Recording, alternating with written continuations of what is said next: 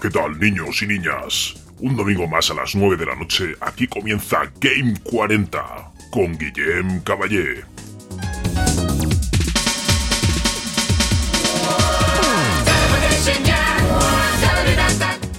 Bueno, en realidad ni esto es Game 40 ni yo soy Guillem Caballé.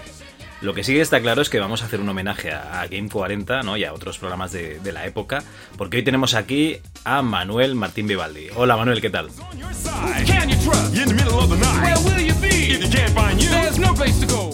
Aquí encantado de estar en este Game 40 sin Guillén, que se le echa de menos, y sin Carlos.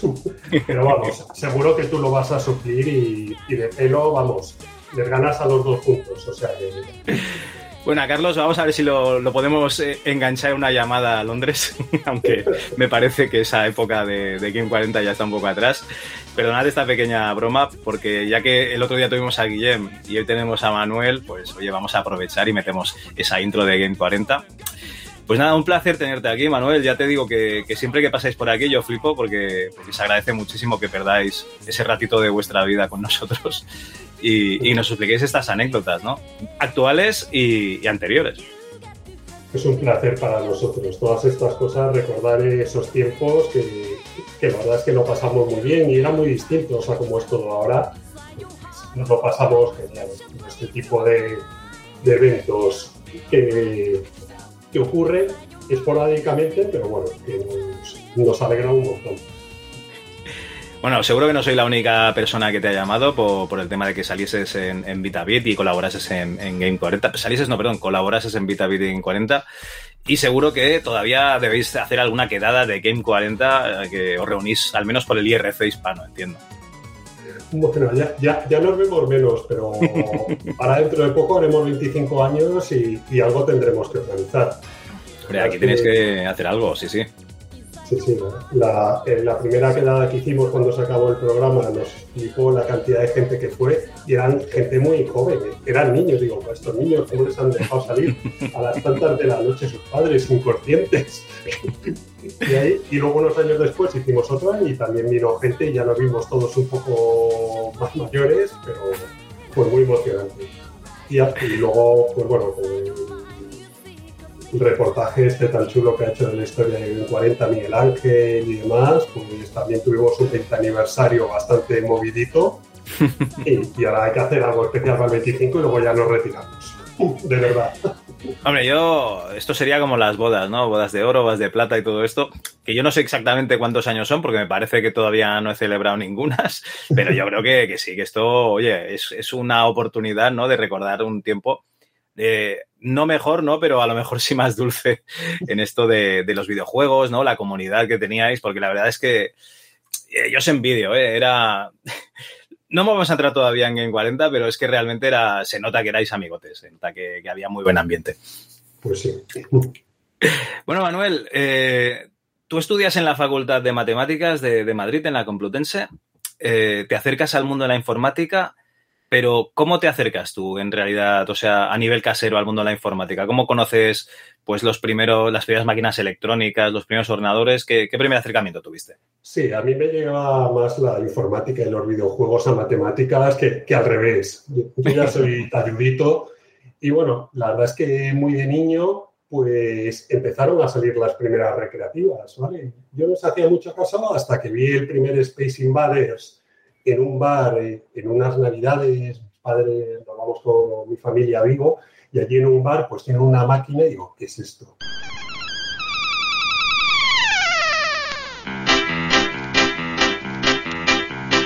Hoy tengo la neura sideral y mi maquinita está esperando en el bar. Prográmame una caña, Sebastián, que me empieza la movida espacial. Y verás como esas latillas cibernéticas.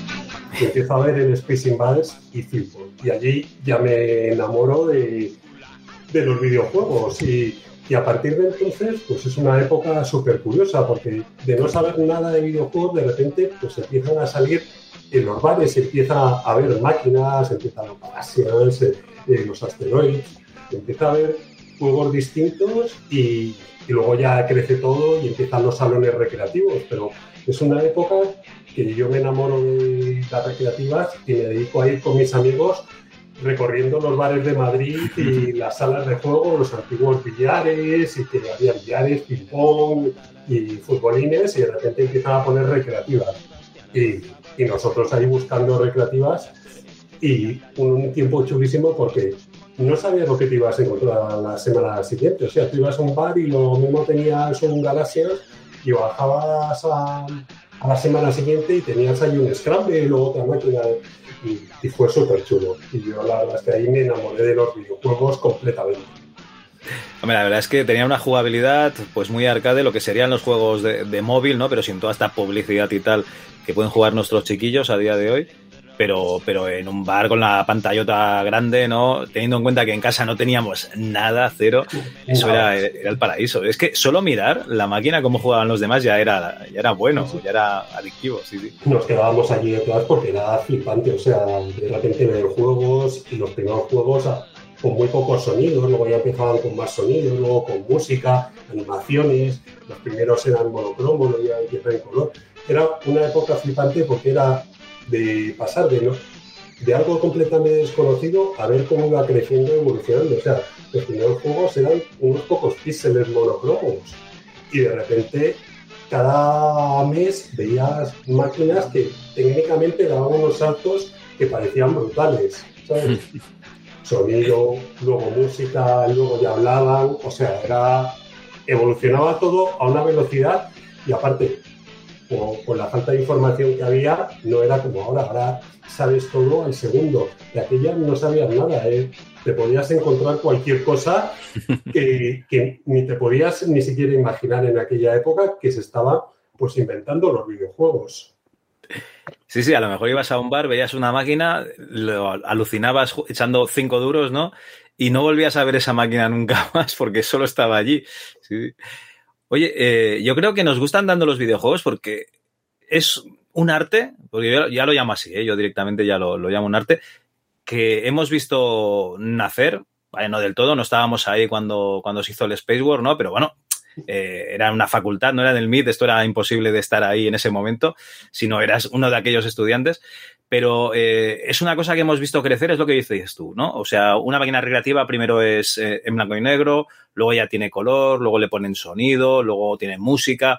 Entonces es un, un arte que, que, yo creo que es nuestro, es, eh, lo, hemos, nos lo hemos apropiado. Nuestras, voy a decir nuestras generaciones, ¿no? Estas generaciones entre los 70 y los 80 y más adelante, como era un arte nuevo, yo creo que también es el último arte que ha llegado, bueno, al escenario, a, a, la cultura popular y, y, yo creo que por eso estamos tan un poquito tan obsesionados con él e intentar volver un poquito al pasado, ¿no? O sea, sin perder de vista los desarrollos actuales, pero que nos flipa descubrir historias de, del pasado. Pues sí, era una época, o sea, los juegos eran muy distintos a como son ahora y, y, eso es bonito, o sea, conocer un poco tu historia y de dónde viene todo te hace valorar también el presente, las maravillas que tenemos hoy en día pues evidentemente eran inimaginables en aquella época. Pero vamos, el mundo de los videojuegos, pues yo creo que hemos nacido con él y hemos crecido con él y, y aparte de, verlo evolucionar y crecer a nuestro lado, pues es que son divertidos. ¿Qué, qué le vamos a hacer? Bueno, hay gente que le gusta menos, que quizá ahora es bastante flipante porque ahora a todo el mundo le gusta, pero cuando empezaron los primeros juegos, pues parecía que los que jugaban era muy de chicos y de algunos chicos que eran un poco raritos. A la gente, pues tú dame el balón de fútbol, que bueno, a mí me encantaba el baloncesto también, pero mucha gente no es como ahora que, que es bastante masivo. ¿A qué niño ves que no juega videojuegos o, o si no estará con su móvil? Pero en aquella época sí que era raro y bueno, también era... Nadie tenía un ordenador en casa ni empezaron las primeras consolas. Yo pues bueno, me enamoré de los videojuegos y tuve suerte de que me compraron un Atari 2600 y la disfruté y, y, con juegos que eran carísimos para aquella época, que valían prácticamente lo mismo que ahora, pero que en aquella época aquello era un dineral, pues lo mismo te tirabas con un cartucho jugando meses. O sea, ahora te parece mentira. O sea, hay un juego que te enganchaba y juegas un montón. Pero aquello es que tengo este juego y a lo mejor hasta las navidades que viene no tengo otro juego. Si tengo suerte, lo mismo lo puedo cambiar con un amigo, pero... Si tienes la suerte de que. con los dedos de las manos los juegos Claro. que tenías. Si tienes suerte de que el amigo tenga el mismo sistema que tú, claro, Sí, encima. eso es lo más fácil, porque en aquella época no, no había mucha opción. Pero bueno, No encontrar alguien que tuviera videojuegos, yo tuve suerte que uno de mis mejores amigos, pues, eh, aparte estuvo un tiempo en Estados Unidos y se vino con un montón de juegos de, del Atari y, y- y fui un privilegiado, pero es verdad que gente que tuviera la consola, aquí en España había poca gente y, y estábamos muy repartidos y no había forma de conocerlo, que lo mismo tu vecino de enfrente la tenía, pero tú no lo sabías, ni había forma de saberlo. Sí, sí.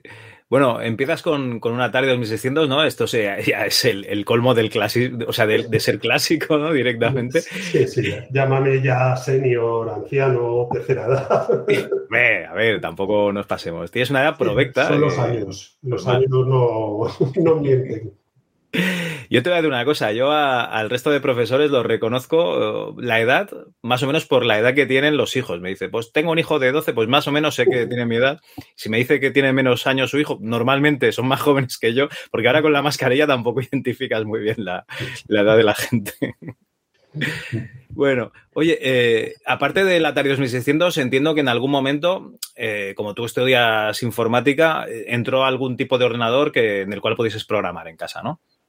Sí, yo hay un momento dado que, que los videojuegos a nivel casero bajan un poco y lo que empiezan a crecer son los ordenadores para casa. Y yo ahí pues también tengo suerte y, y me hago con ZX81, pues de los primeros ordenadores que estuvieron disponibles, con una K. O sea, pues allí me ves aprendiendo a programar en BASIC con una K, luego ya te das cuenta que una K apenas te caben unas decenas de líneas de código, me compré la expansión de 16K que le conectabas y como movieras un milímetro el ordenador, se apagaba, hacía mal contacto y, se- y perdías todo. Que el Madre ZX81 con su teclado de membrana, bueno, era, era increíble, vamos. Primer ordenador. Y ya de ahí, pues, ya creció bastante. Hubo la explosión de los primeros ordenadores de, de 8 bits y ahí ya el Spectrum, el Commodore 64 y más. Aquí en España barrió el Spectrum, yo tenía muchos amigos que tenían el Spectrum, pero yo como soy siempre el raro, pues me compré un Commodore 64. Ahí, ahí, tú como... Una máquina maravillosa, pero aquí en España y en Europa, bueno, en algunos países del norte funcionó muy bien, pero bueno, aquí en España estábamos muy relacionados con Inglaterra y Sí. lo que arrasó tanto de España como Inglaterra fue el Spectrum. El Spectrum. Y yo me tiraba de los pelos ahí viendo los juegos de Rare, los de Ultimate Play the Game, que digo, joder, lo que daría yo por tener esto uno- algo en Commodore 64, que al final salieron, pero tardaron muchos los juegos así tipo Filmation, que a mí esa estética es que me flipaba. Hostia, yo tuve el Commodore, debemos ser tú y yo los que tuvimos Commodore en España. En, Alemania... Pero poquitos. Sí, sí, hubo unos cuantos. En Alemania yo creo que sí, ¿no? Porque tenían ese contacto directo, la parte de, de, digamos, de los aliados, ¿no? Estaban los americanos allí muy presentes y por ahí sí que había. Pero sí, es lo que comentas tú, Spectrum, luego Amstrad, que ya se hizo con, con todo el cotarro. Commodore yo creo que en, en Italia también había bastante, pero Sí, bueno. En el norte, Dinamarca, Noruega, ahí funcionó muy bien. Lo que pasa que aquí en España, pues la poca información que te llegaba relacionada con informática era de Inglaterra, ¿sabes? Por el idioma Sí. inglés y más. Entonces, pues estábamos bastante abandonados. Pero bueno, era una máquina maravillosa y, o sea, yo al final, pues gráficamente con los colores tenía una paleta de colores un poco extraña, pero se podían Pastel, hacer cosas así en plan metálicas súper chulas. Y luego el chip de sonido, que era una maravilla. Yo ahí me enganché a la música de- del Commodore 64 y era un fanático. Me recuerdo que conseguía juegos solo para ir las músicas de carga, la música del juego, la música mientras jugabas y tenía y, y- y ponía el siguiente juego. O sea, y la música de Rock Hubbard, Ben Dalglish, o sea, es gente que, que a mí me flipaba en aquel tiempo. Y bueno, intentabas, vosotros en Spectrum tenéis muchos juegos, tenéis juegos maravillosos y no sé qué, pero venga a escuchar la música a mi casa. ¿eh? Bueno, a ver, y además eh, el Color Clash, ¿no? Eh, tal. Eh, Lo, lo bueno que tenía Spectrum es que todo, la micromanía iba cargadísima de pues, todos los desarrollos de, de- de Topo, de Opera, de Dynamic y tal. Y luego, realmente de esos para Commodore salían cuatro.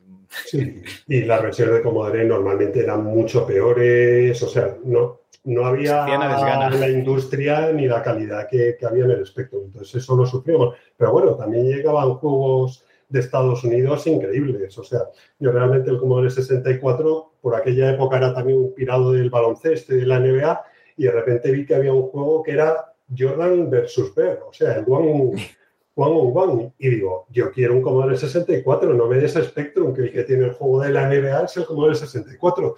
Y al final lo conseguí, el Commodore, conseguí ese juego y lo disfruté un montón.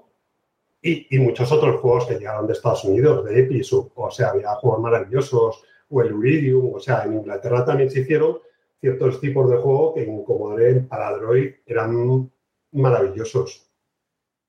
Muy bien. Además, yo mm, he oído eh, eh, que seguiste con, con, la marca Commodore y te cogiste el, hermano mayor, ¿no? De este, de este 64 también, un poquito más adelante.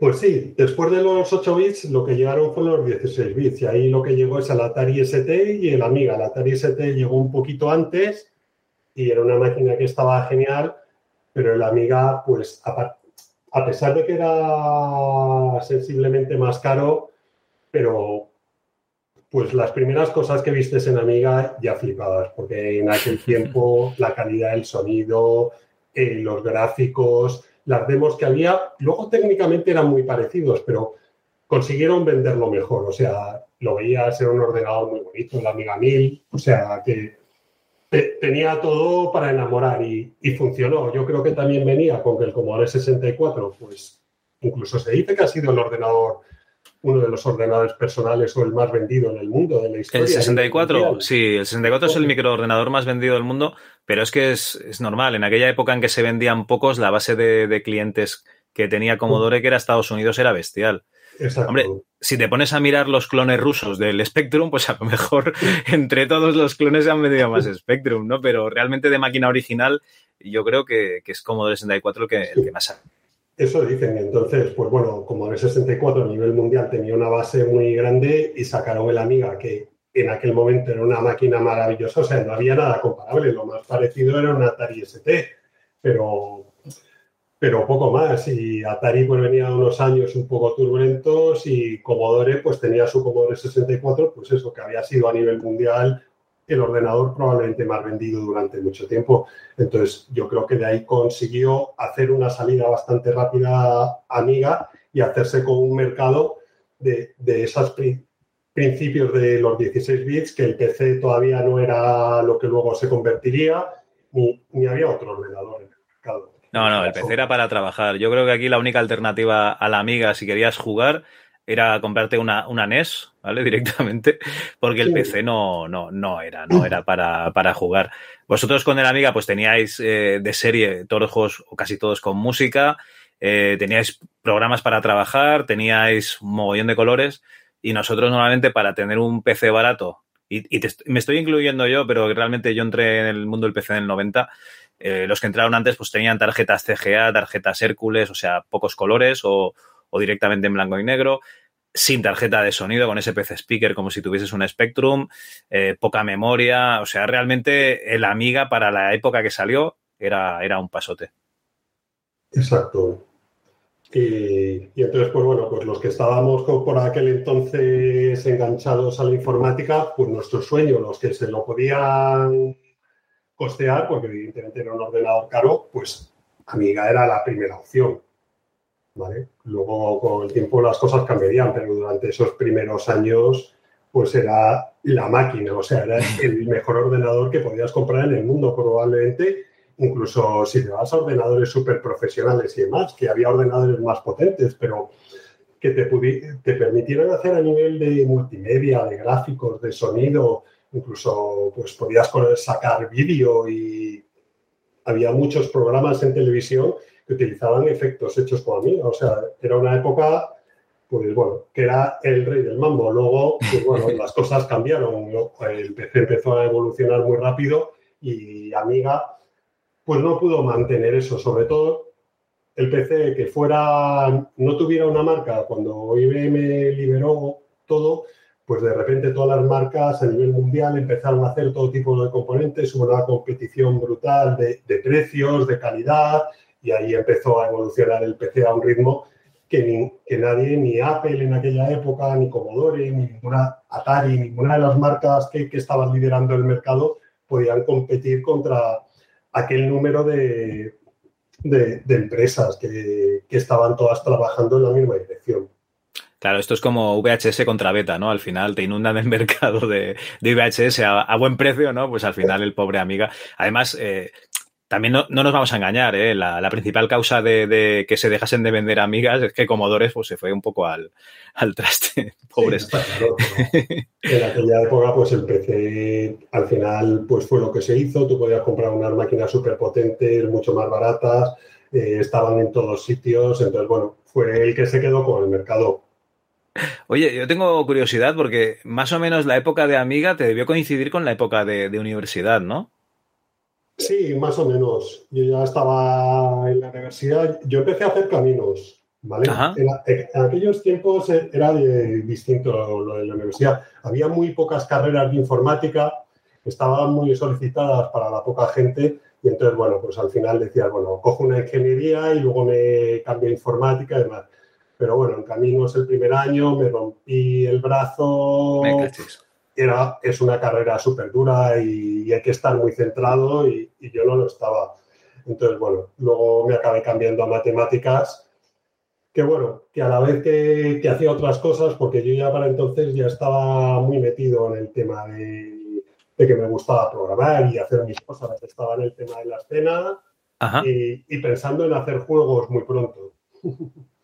Entonces, eh, ¿cómo te lo diría? Lo que necesitabas tú para la carrera a nivel de programación, lo, hacías en, el Amiga también. Es que en la, carrera yo no tenía programación, o sea, en matemáticas había una especialidad de computación en el último año y a los que tenían suerte lo mismo le dejaban tocar un ordenador y programar algo en Pascal. Y yo creo que en aquella época no había ni feo, o sea, es que estamos hablando de unos tiempos que flipas, o sea, un ordenador universidad, pues lo mismo en la carrera de informática, que era la única que había en aquel entonces, sí. pues lo mismo a partir de segundo, tercero, si te dejaban tocar algún ordenador.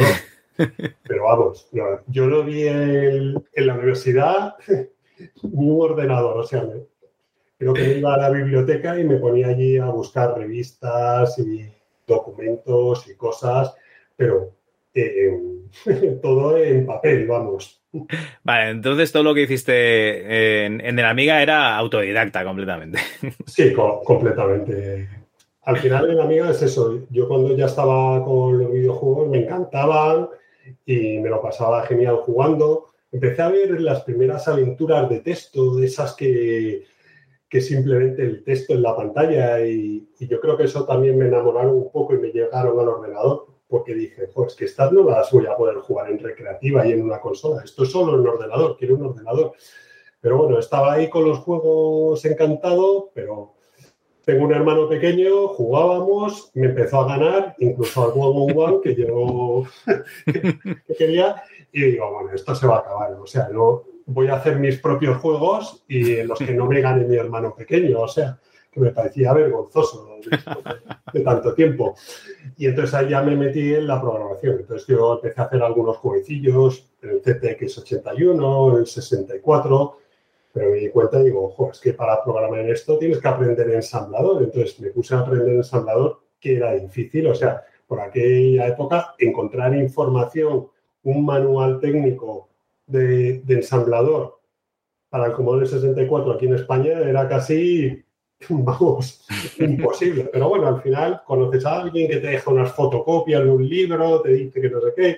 Si alguien se va por ahí por el mundo, lo mismo tienes suerte y te puede traer algún libro. Y, así empecé pues a programar y empecé a aprender ensamblador. Y justo en aquella época empezó a crecer lo de las demos, ¿vale? Que, que las demos empezaron, pues bueno, eh, lo contó muy bien Javier Arevalo, pues eran eh, la piratería estaba creciendo un montón y había gente de los que pirateaban juegos que ponían su nombre delante del juego. Pues Cracker, va o por quien sea. Y esa gente, pues bueno, poco a poco, en vez de poner un texto, empezaba a poner un gráfico, luego a mover el gráfico, luego le ponían una música y cada vez lo hacían más espectacular. Y, y todo eso fue creciendo hasta que llegó un momento que tenía más importancia quizá la intro que el juego que venía detrás. Que decías, pero qué, qué maravilla es esta. Y entre ellos se peleaban pues de buscar a los mejores programadores y músicos para que les hicieran las mejores presentaciones. Y, y, eso fue evolucionando a que la gente dijera, joder, es que esta parte, a mí me gustan los juegos, pero la parte de poder crear tú, hacer algo, la gente que le gustaba la música, los, que le, los gráficos, los que le gustaban dibujar, programar los que estábamos por ese lado, pues vimos ahí una salida súper creativa de poder cre crear cosas, verlas en movimiento, colaborar con otras personas y hacer algo artístico trabajando juntos y, y sí. yo creo que cuando eres un poco así creativo, ver una cosa, ver tu primer píxel que se mueve en pantalla o tu primer mensaje de texto en la pantalla es maravilloso. Entonces, ahí cada día veías algo nuevo. Entonces, pues digo, bueno, lo de los juegos está bien, pero voy a hacerme un buen programador practicando en esto de la escena, haciendo algunas cosillas y luego ya me paso a los videojuegos a la vez. Y y en esa estaba que, pero bueno, me enganchó lo de la escena, empezó a crecer brutalmente, sobre todo en 64 y en Amiga, que fue donde alcanzó su culmen. Sí. Entonces, pues te escribías con gente de todo el mundo para cambiarte las últimas demos, se empezaron a hacer parties, que eran fiestas durante, en la que la gente se juntaba, cogía su ordenador debajo del brazo, se iba a 500 o a 5.000 kilómetros y enseñaba lo que había hecho. Mira, pues yo he hecho esta música, yo este gráfico, oye, qué chulo, ¿por qué no lo juntamos y no sé qué? Y, y, ahí nos empezamos a enganchar y se formó una comunidad preciosa de, de la escena.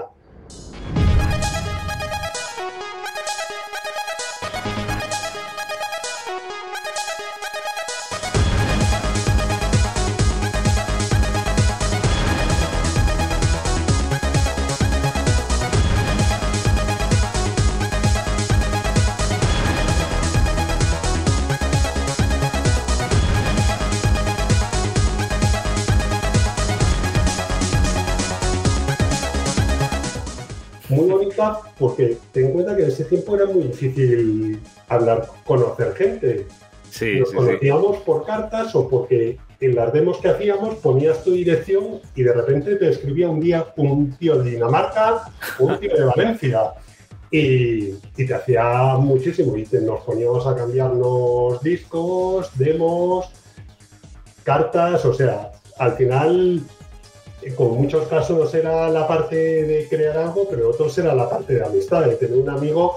Yo me escribía con gente de Dinamarca, de Holanda, del Reino Unido, de Australia, o sea, flipante. En tiempos que, ahora parece, bueno, pero si con un tío de, que está en China está chupado, le mandas un WhatsApp y ya está. No, no, en aquella tenías que escribir cartas, ponerle unos sellos, cruzar los dedos que dentro de varias semanas le llegara a él y que él te contestara y que llegara a ti la respuesta. Sí, sí, era como la edad media, pero sin derecho de pernada, más o menos, los, los 80, principios de los 90, antes de Internet, esto de comunicarse con alguien de otro país era, vamos... Era una eh... aventura, pero esa misma aventura hacía que fuera algo muy bonito y que te enamoraras de ello, ¿sabes? Que te enganchara mucho más, que crear unos vínculos entre la gente súper fuertes. Y entonces, no, no, es que...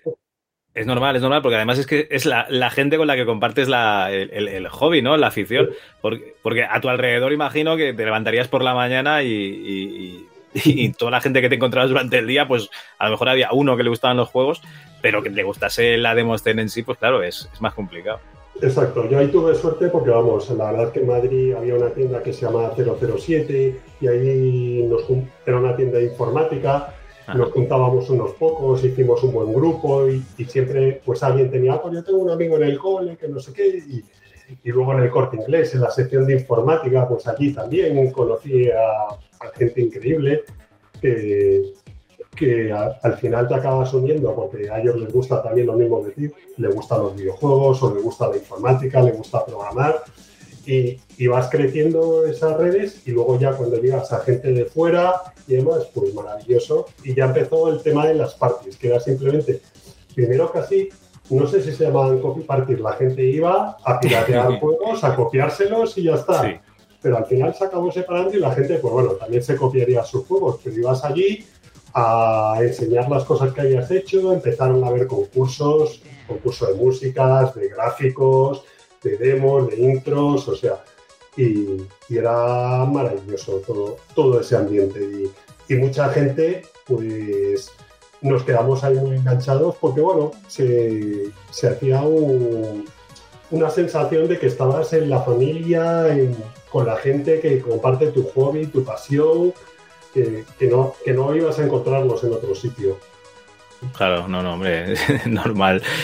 ya te digo, los locos que hacemos esto del Emisors Club también estamos así unidos por la afición al final.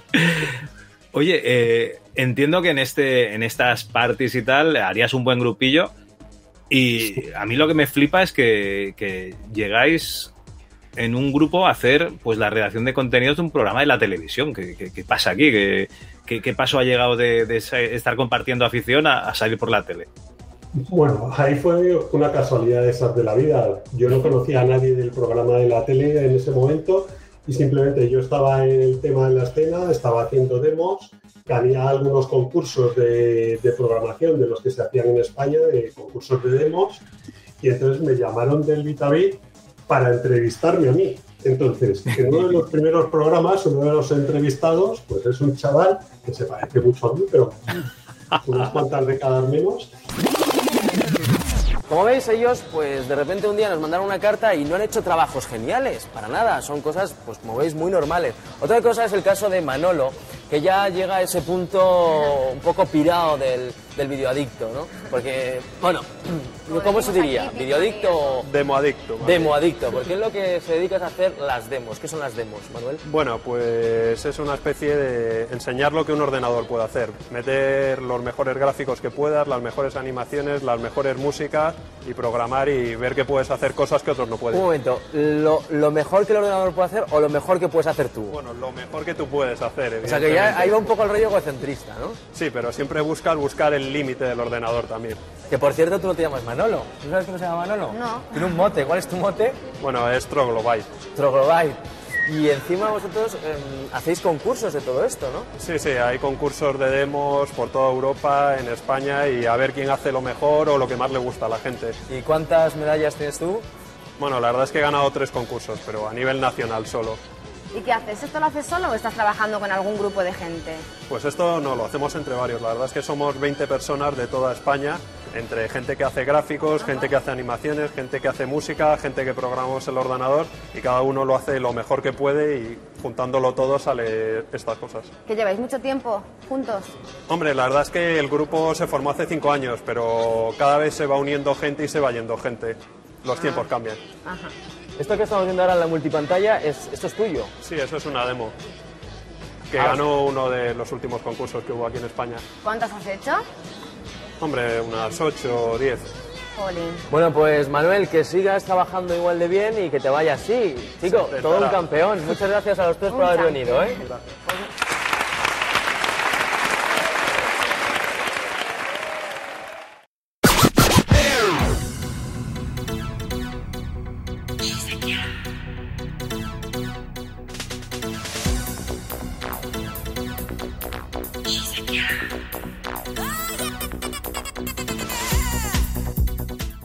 Bueno, pues eso, me, llamaron a mí, sabes que ahí en Vitavid siempre llevaban a alguien para entrevistar, pues sí. justo Carlos a que él sí estaba ya en el programa metido desde el principio, pues conocía el tema de las demos y la programación y, me llamó a mí, me llevó al programa, me entrevistaron, nos caímos muy bien, o sea, y hicimos allí desde el primer contacto que me llamó para ir al programa e ir al programa, pues hicimos una conexión muy, muy buena, porque bueno, éramos muy parecidos en muchas cosas. Y, cuando estaba allí me dicen, oye, y es que estamos buscando más gente para el programa, ¿tú qué haces? Y digo, pues miras, realmente por aquel entonces estaba estudiando todavía y demás, pero me pareció súper chulo. Y digo, oye, pues a mí me encantaría echaros una mano, ¿no? Esto, sabéis que me encanta el mundo de la informática, de los videojuegos y, y me dijeron, pues quédate. Y, y, me quedé allí durante, creo que fueron dos temporadas las que estuvimos en Vitavit. En la primera con Carlos Ulloa, llevamos muy bien, y luego ya en la segunda fue cuando entró Guillem y ya nos tendió su trampa para ir a 40 y, y le funcionó. Bueno, eh, la experiencia de VitaBit, a mí lo que, lo que me flipa un poco, ¿no? Es el, el, trabajo de fondo, ¿no? Porque VitaBit era un programa en el que teníais allí, pues, mucha máquina, ¿no? Alguna máquina recreativa, teníais, pues, videoconsolas y algún ordenador, y luego un montón de gente por allí dando vueltas y tal, eh, lo, la chavalería, digamos. Pero claro, eh, ¿cómo seleccionabais este contenido? ¿Cómo, cómo lo hacíais este, este trabajo? Ahí teníamos mucha libertad. La verdad es que fue bonito lo de VitaBit, aunque también teníamos nuestros problemas. Ten en cuenta que en aquella época yo creo que había pocos canales de televisión, no es lo que hay en día. y Dos, y a lo mejor teníais el autonómico en Madrid, ¿puede ser? Pues no sé si ya estaba, pero los programas que había por aquella época eran muy genéricos. Entonces, en vez de hacer yo creo que lo que ha cambiado mucho ahora hay unos podcasts geniales y programas muy específicos de algo. ¿Alguien quiere hablar de motos? Pues hay un programa de motos genial. ¿Te gusta la Fórmula 1? Pues tiene algo. Pero para aquel tiempo eran genéricos y con VitaBit lo que pasaba, la informática estaba de moda, pero el lema del director, Marcelo Bravo, era, sí. tenemos que hacer un programa de informática que le guste a nuestra abuela. Pero, ¿cómo puedes pensar eso? Si es que las abuelas no puedes hacer nada, no, no les interesa, es un mundo que alguna habrá, vamos, que, que, no quería decir nada, pero vamos, era su lema, que él quería hacer un programa genérico que gustara a todo el mundo. Pero tú no puedes hacer un programa de fútbol que gusta a todo el mundo, le gustará a la gente el fútbol y un programa de informática pasaba igual. Entonces, en ese sentido nos bajaba mucho el nivel. Nosotros éramos un poco frikis, lo mismo nos hubiésemos pasado y tampoco hubiese funcionado mejor el programa. Pero nosotros queríamos hacer el programa que nos gustaría a nosotros o a la vale. gente que conocíamos que le gustaba la informática. Pero aún así tuvimos mucha libertad, o sea, nos permitieron allí llevar a gente, pues nosotros buscábamos a gente que hacía videojuegos, gente que hacía infografía, gente que tenía un, sus primeras revistas, y entonces los llevábamos al programa, les entrevistábamos, perseguíamos también a todas las compañías de juegos, de, consolas, de recreativa. Oye, que tenemos un programa de televisión, ¿quieres sacar tu máquina en la tele? Pues venga, mándanosla y nosotros la ponemos allí. Entonces, la idea de que fuera aquello como una sala donde estaba la gente jugando y demás, pues era de Marcelo. Y, y bueno, pues nosotros conseguíamos las máquinas, los juegos, lo poníamos allí todo y allí la gente llegaba, algunos había días gente que llegaba y se aburría un montón y otros días gente que se ponía allí a jugar y, y estaban súper entretenidos con el ordenador y no hacían ni caso a la grabación del programa. Yo recuerdo que un programa me lo pasé eh, jugando entero al Basa Move, al puzzle Bobel allí, jugando en una de las recreativas, pues en uno de esos fondos de rescate televisión española se verá que hubo un tío que estuvo la media hora de grabar que duraba el programa, pero que a lo mejor de grabación podían ser dos o tres. Pues se pasó dos o tres horas prácticamente en la máquina jugando al Basamove. Madre mía. Bueno, el Basta Move o el Busta Move, ¿no? Ese juego que, que, les encanta a los Pinipon, porque tú ya no lo recuerdas porque hace muchos años que escuchaste ese programa, pero yo lo he escuchado precisamente esta tarde viniendo del dentista y, y ellos lo ponían del juego de las bolas, me, me ha encantado. Sí.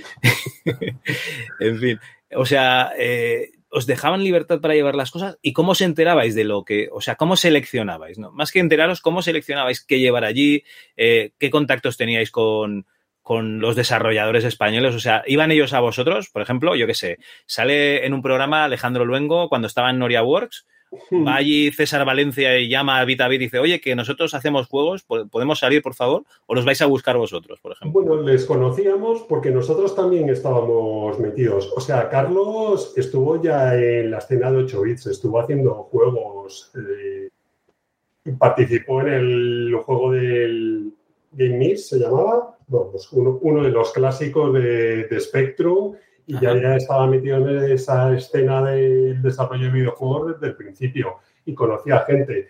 yo de la escena también conocía a muchos peceros, a Arevalo, a Juan Carlos, a su hermano, a Unai, a mucha gente, pues lo conocíamos ahí de la escena, ellos hacían demos de PC, nosotros de Amiga, amigueros versus peceros, pero es que nos llevábamos muy bien, aunque había, había gente de Amiga que era bastante radical y, y, había, un, había, yo creo que aquí en España somos mucho de, de disfrutar lo nuestro, pero nos gusta más meternos con los otros. sí, la verdad es que sí. Había mucho pique que en algún momento no, era sano, pero la mayoría de la gente yo creo que nos llevábamos muy bien y, nos respetábamos un montón, aunque las máquinas fueran distintas, yo creo que, las demos y lo que, el trabajo que hacíamos nos unía.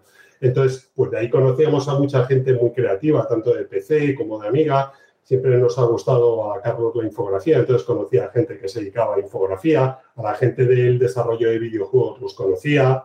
Entonces, pues yo no sé si algo lo conocía directamente eh, Carlos o lo mismo llegamos a través de, de Jare o de alguna otra persona. Entonces, bueno, al final era un mundo donde la gente estaba muy conectada y a partir de unos y, contactos llegabas y la televisión te abría muchas puertas. Nosotros nos decíamos que íbamos de televisión y entonces cuando veíamos cualquier cosa chula por aquella época, los Art Futura, que se hacían exposiciones de infografía, pues nos movíamos para ver, a ver con quién podemos hablar, para traer a alguien, para entrevistar y, allí estábamos persiguiéndolo y, buscando siempre cualquier cosa que veíamos o, alguien te contaba, oye, pues conozco a no sé quién, pues perfecto, tenemos nuestra lista de temas, nuestra lista de invitados y ahí íbamos haciendo una selección intentando cambiar un poco para que no fueran todos de videojuegos, ni todo gente que se dedicara al arte. También traíamos gente joven que hacía sus fanzines o sus revistas electrónicas. Teníamos mucha libertad en cuanto a lo que podíamos tocar en, la, en los temas que se elegían. Lo que pasa, luego ya como se tocaban los temas, pues había unos guionistas que tenían las órdenes del director y rebajaban todo a un lenguaje hay muy de colegueo, pero no sé, igual que en la radio sí teníamos una libertad absoluta decíamos lo que queríamos, ahí parecía que, todo lo bajaban tres peldaños, ¿sabes? Entonces quedaba, quería ser como cool, pero súper ñoño, o sea, no. Sí, sí, no, a ver, es el típico programa de, yo qué sé. Que le daba vergüenza, que a lo mejor alguien sí. no entrevistar a alguien aquí de Industrial Light and Magic, que había hecho los efectos especiales para Terminator o no sé qué, y parecía que la entrevista, dices, pero qué, le estamos preguntando? ¿Qué estamos montando de esto? Yo esto lo comparo un poco con los programas aquellos de eh, Leña al mono que es de goma o Ponte las pilas, que eran programas musicales para la chavalería, pero que te lo ponías y parecía el Club Disney, porque claro, no les dejaban decir tacos, eh, era todo muy, lo que dices tú, muy ñoño para todos los, para que le gusta a tu abuela también. Exacto, porque había, en aquella época eh, era la televisión que se hacía y veníamos de años de que la televisión tenía que ser de una forma y no había la innovación que hay, que hay ahora mismo. Entonces era todo muy, muy plano, muy de colegio, así, hasta infantiloide entonces, y eso impregnaba muchísimos programas, ¿sabes? Sí, sí, sí. Y el nuestro era uno de ellos. bueno, por suerte. Y lo disfrutábamos, porque al final poder estar haciendo un programa de televisión, yo creo que si no fuimos el primer programa que llevó videojuegos, eh, todo lo que es relacionado con la infografía, con arte, con arte digital, con, con ordenadores a, a la televisión, pues si no fuimos los primeros, fue de los primeros y, teníamos libertad para llevar a quien quisiéramos y hablar de lo que quisiéramos y de los juegos que queríamos. Vale, lo que pasa es que teníais que hacerlo con moderación. Que nos fallaba un poco. vale, vale. Bueno, igualmente eh, no renuevan a partir del 96 bit a bit, pues digamos que se acaba pero ya teníais un, pie metido en, ese programa que os había, lo que comentabas antes, ¿no? Os había llamado Guillem para echarle una mano con el Game 40.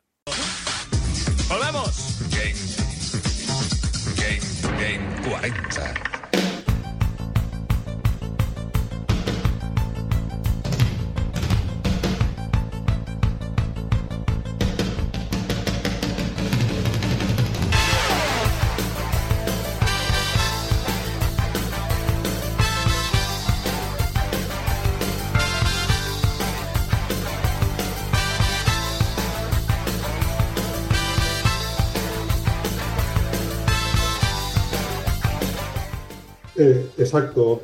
Ahí, fue un poco casual, o sea, la verdad es que para nosotros era más entretenimiento que un trabajo, ¿vale? Nosotros estábamos trabajando en Vitavid, muy bien, llegó Guillén, nos llevábamos bien con él, porque los otros presentadores eran más unos presentadores jovencitos que no sabían ni de juegos y, y a Guillén le molaba y tenía su programa en la radio. Y un día nos dice, venga, venir, que yo lo hago en directo. Y, y decimos, bueno, pues vámonos allí. Y la verdad es que era impresionante verte a Guillén haciendo una hora de radio de videojuegos, allí él solo, eh, a los mandos, poniendo la música, el, el, el contestador, hablando. Bueno, Guillén la verdad es que es un maestro de la comunicación y lo hace muy bien y el ritmo que mete, o sea, yo flipaba, o sea, nosotros nos sentábamos allí, como, entonces cuando nos invitó, pues encantados, estuvimos allí en la cadena SER, viendo los estudios, senté- sentados en el estudio, viendo cómo hacía el programa Guillén, y en eso que en una de las llamadas de- del día que nos invitó, Sí. Guillén dice que todo esto lo tenía planeado. Yo no sé si lo tenía planeado una casualidad o, o luego iba a decírnoslo. Nosotros íbamos como invitados para ver cómo hacía el programa. Pues en una de las llamadas, que la gente lo que hacía era mandar llamadas con trucos o con preguntas o no sé qué, pues una de las llamadas que había seleccionado para aquella semana hacía una pregunta, que no sé cuál sería. Y entonces eh, Guillén lee la pregunta y ya se pasa a otro tema, otra canción o lo que sea, mientras le decimos, mientras estaba la música, oye, bien, que sabemos cuál es la respuesta. Sí, pues venga, vais a decirlo, pero ¿cómo que vamos a decirlo? Sí, sí, os pongo el micro ahora mismo, os pongo un micro ahí delante y contestarme la pregunta. ¿Pero ¿Qué dices? Bueno, el caso es que nos convenció, contestamos ahí lo que salía y a partir de ahí, no sé si ese mismo día o ya para el día siguiente, dicen, ah, esto, esto tenéis que venir, vosotros sois unos bestias y no sé qué. Y, y creó lo que era el los la sección de los informáticos y, allí éramos nosotros los informáticos, los frikis y no sé qué, que empezamos pues haciendo una pequeña sección en que hablábamos o nos mandaban preguntas o contábamos lo que quisiéramos hasta que fuimos evolucionando y nos fuimos integrando todo lo que era el programa pues con, con lo que nosotros aportábamos.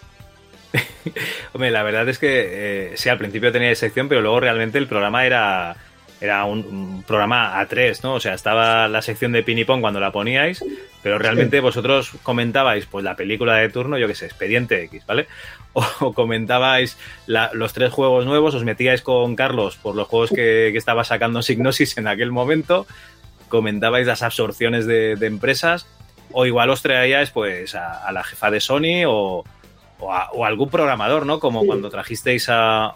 De nuevo, no era Noria Works, pero era Hammer, ¿no? Pues esta Sí, la gente. gente de Hammer estuvo, los de Noria World yo creo que también estuvieron seguro y, y Juan Carlos, Arevalo, o sea, toda la gente que conocíamos pasaba por el programa de, de una forma u otra. Entonces, el programa fue cogiendo forma.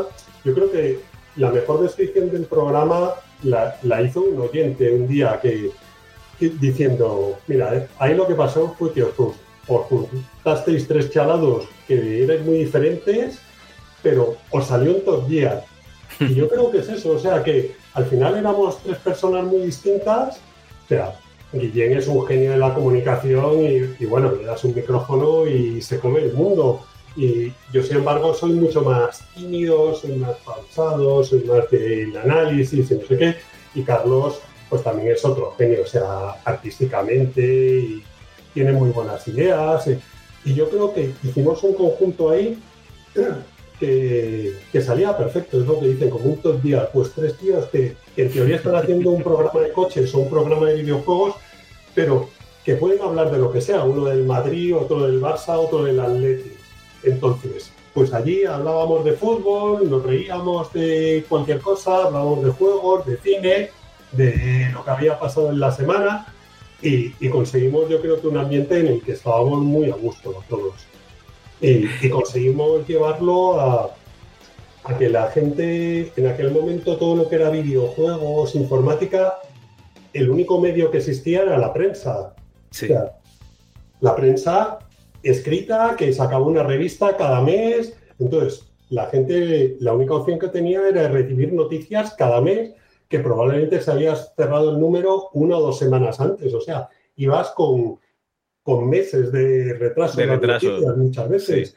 Y nosotros de repente llegamos allí, podemos hablar cada semana, eh, había un buen ambiente, conseguimos muy buenas relaciones que ya teníamos del programa de televisión, pues con las compañías de videojuegos, con los desarrolladores y, y conseguimos, también estaba ya empezando a nacer Internet, entonces podíamos dar noticias que habían pasado el día anterior y no un mes antes. Eh, y entonces ahí el ambiente que conseguimos en aquella época, pues tuvimos suerte que, que, se juntaron varias cosas para que pudiéramos hacer un programa muy divertido en algo que estaba creciendo, los videojuegos cada vez llegaban más y, y yo creo que le dimos también un toque muy de un poco de seriedad al programa. Para entonces las revistas de videojuegos muchas veces eran muy infantiles, se quedaban Sí. en el juego. Sí, sí. No infantiles, o sea, también eran para jóvenes y adultos, pero se quedaban en el juego. Pero nosotros nos íbamos a las personas que habíamos detrás, que había detrás del juego. Los desarrolladores, los distribuidores, los artistas. ¿Por qué? Porque veníamos de ese mundo y era lo que nos gustaba y nos parecía súper importante pues poder hablar con un tío del juego que estaba creando. Entonces, yo creo que eso sí lo llevamos nosotros bastante, aunque quizá había revistas de PC más serias, pero el tema de videojuegos era muy centrado en producto y nosotros ahí lo llevamos un poco, oye, que detrás de este producto y alrededor hay unas personas que, que son muy interesantes y, y las empezamos a llevar como invitados al programa y yo creo que, que funcionó muy bien. Nosotros lo pasábamos genial haciendo un programa en directo y la gente que iba allí yo creo que, que flipaba también. Sí, no, la verdad es, lo que dices tú. O sea, teníais además muy buen rollo. O sea, se notaba que, que estabais a. Bueno, que, era agradable la relación que teníais entre vosotros, estabais a gusto. Y además es lo que comentabas, ¿no? Que pasamos de, de- recibir esos consejos y trucos para juegos en el contestador automático a que directamente os preguntaban, pues, oye, ¿qué piensas de la Voodoo 2, no? Si será bastante potente para moverte al juego, cosas así. O sea, preguntas, eh, os tenían como referentes de, de videojuegos y os hacían preguntas que no podían hacer a ningún otro medio, porque realmente es que no había nada más. Quizás más adelante, cuando ya eh, hacia el final del programa, pues está Mary Station, ¿no? Que Sí, estaba naciendo Mary Station y a Pep, pues uno de los fundadores o el fundador de Mary Station, pues lo entrevistamos nosotros y, y yo creo que le ayudamos a, a que su revista Mary Station empezara a crecer en aquel entonces, que estaban creciendo los primeros sitios web especializados. Sí, claro, era la otra inmediatez que tenías, ¿no? Que era, eh, alguien se enteraba de algo, lo colgaba en internet, ¿no? Y entonces sí que lo podías consultar. Pero vamos, que eh, tú, es que no te acuerdas, pero es que yo estoy escuchando estos días los programas, porque lo bueno que tiene escuchar un Game 40 es que es un programa de, de videojuegos retro a día de hoy, y dais las direcciones de la página web que tienes que poner www.geocities.com barra, yo qué sé, Square barra no sé qué, y, y, claro, para apuntar eso por radio es flipante. Yo creo que, además os lo decían, porque teníais un, un, un chat, no era un chat, ¿no? Era aquello de poner los mensajes en, en vivo, y decían, que he puesto esta página y, me salen, yo qué sé, tías en tetas, ¿no? En lugar de. es que tienes que poner una S aquí, y se lo decíais. O sea, realmente es que era la prehistoria de la, de la informática. Pues sí, allí estábamos aprendiendo nosotros. O sea, yo creo que los podcasts de hoy en día, pues es un poco que la evolución de, de aquel Game 40, que Game 40 fue un primer podcast sin saber lo que era un podcast. Pero claro, no, no, que va, que va. Una época súper chula donde podíamos tratar muchas cosas y donde pasaban un montón de cosas. Salieron las primeras consolas de 32 bits. O sea, sí. vivimos uno, unos tiempos muy interesantes, que siempre lo han sido en la informática, pero en aquella época era brutal. Y yo creo que en Game 40 pasamos bastantes épocas. De la primera, que fue la integración, que, que empezamos llegando al programa, empezamos con una pequeña sección, luego el desafío, que hacíamos preguntas y flipábamos de la gente que nos contestaba. Luego ya nos fuimos integrando más. Hubo una época muy buena que yo creo que es cuando eh, conseguimos el equilibrio. Y luego uh -huh. ya, pues Carlos se fue a Inglaterra. Yo creo que ahí ya empezamos a bajar un poco el nivel. Es complicado hacer, no es lo mismo estar los tres en el estudio o los sí. cuatro cuando estuvimos con Ángel o cuando estás con invitados por mucha más gente a estar eh, haciéndolo desde una cabina o desde un teléfono, Carlos desde Inglaterra y nosotros. Sí. de noche. O sea, Esto, esto es flipante, es que has abierto un par de melones ahí muy buenos.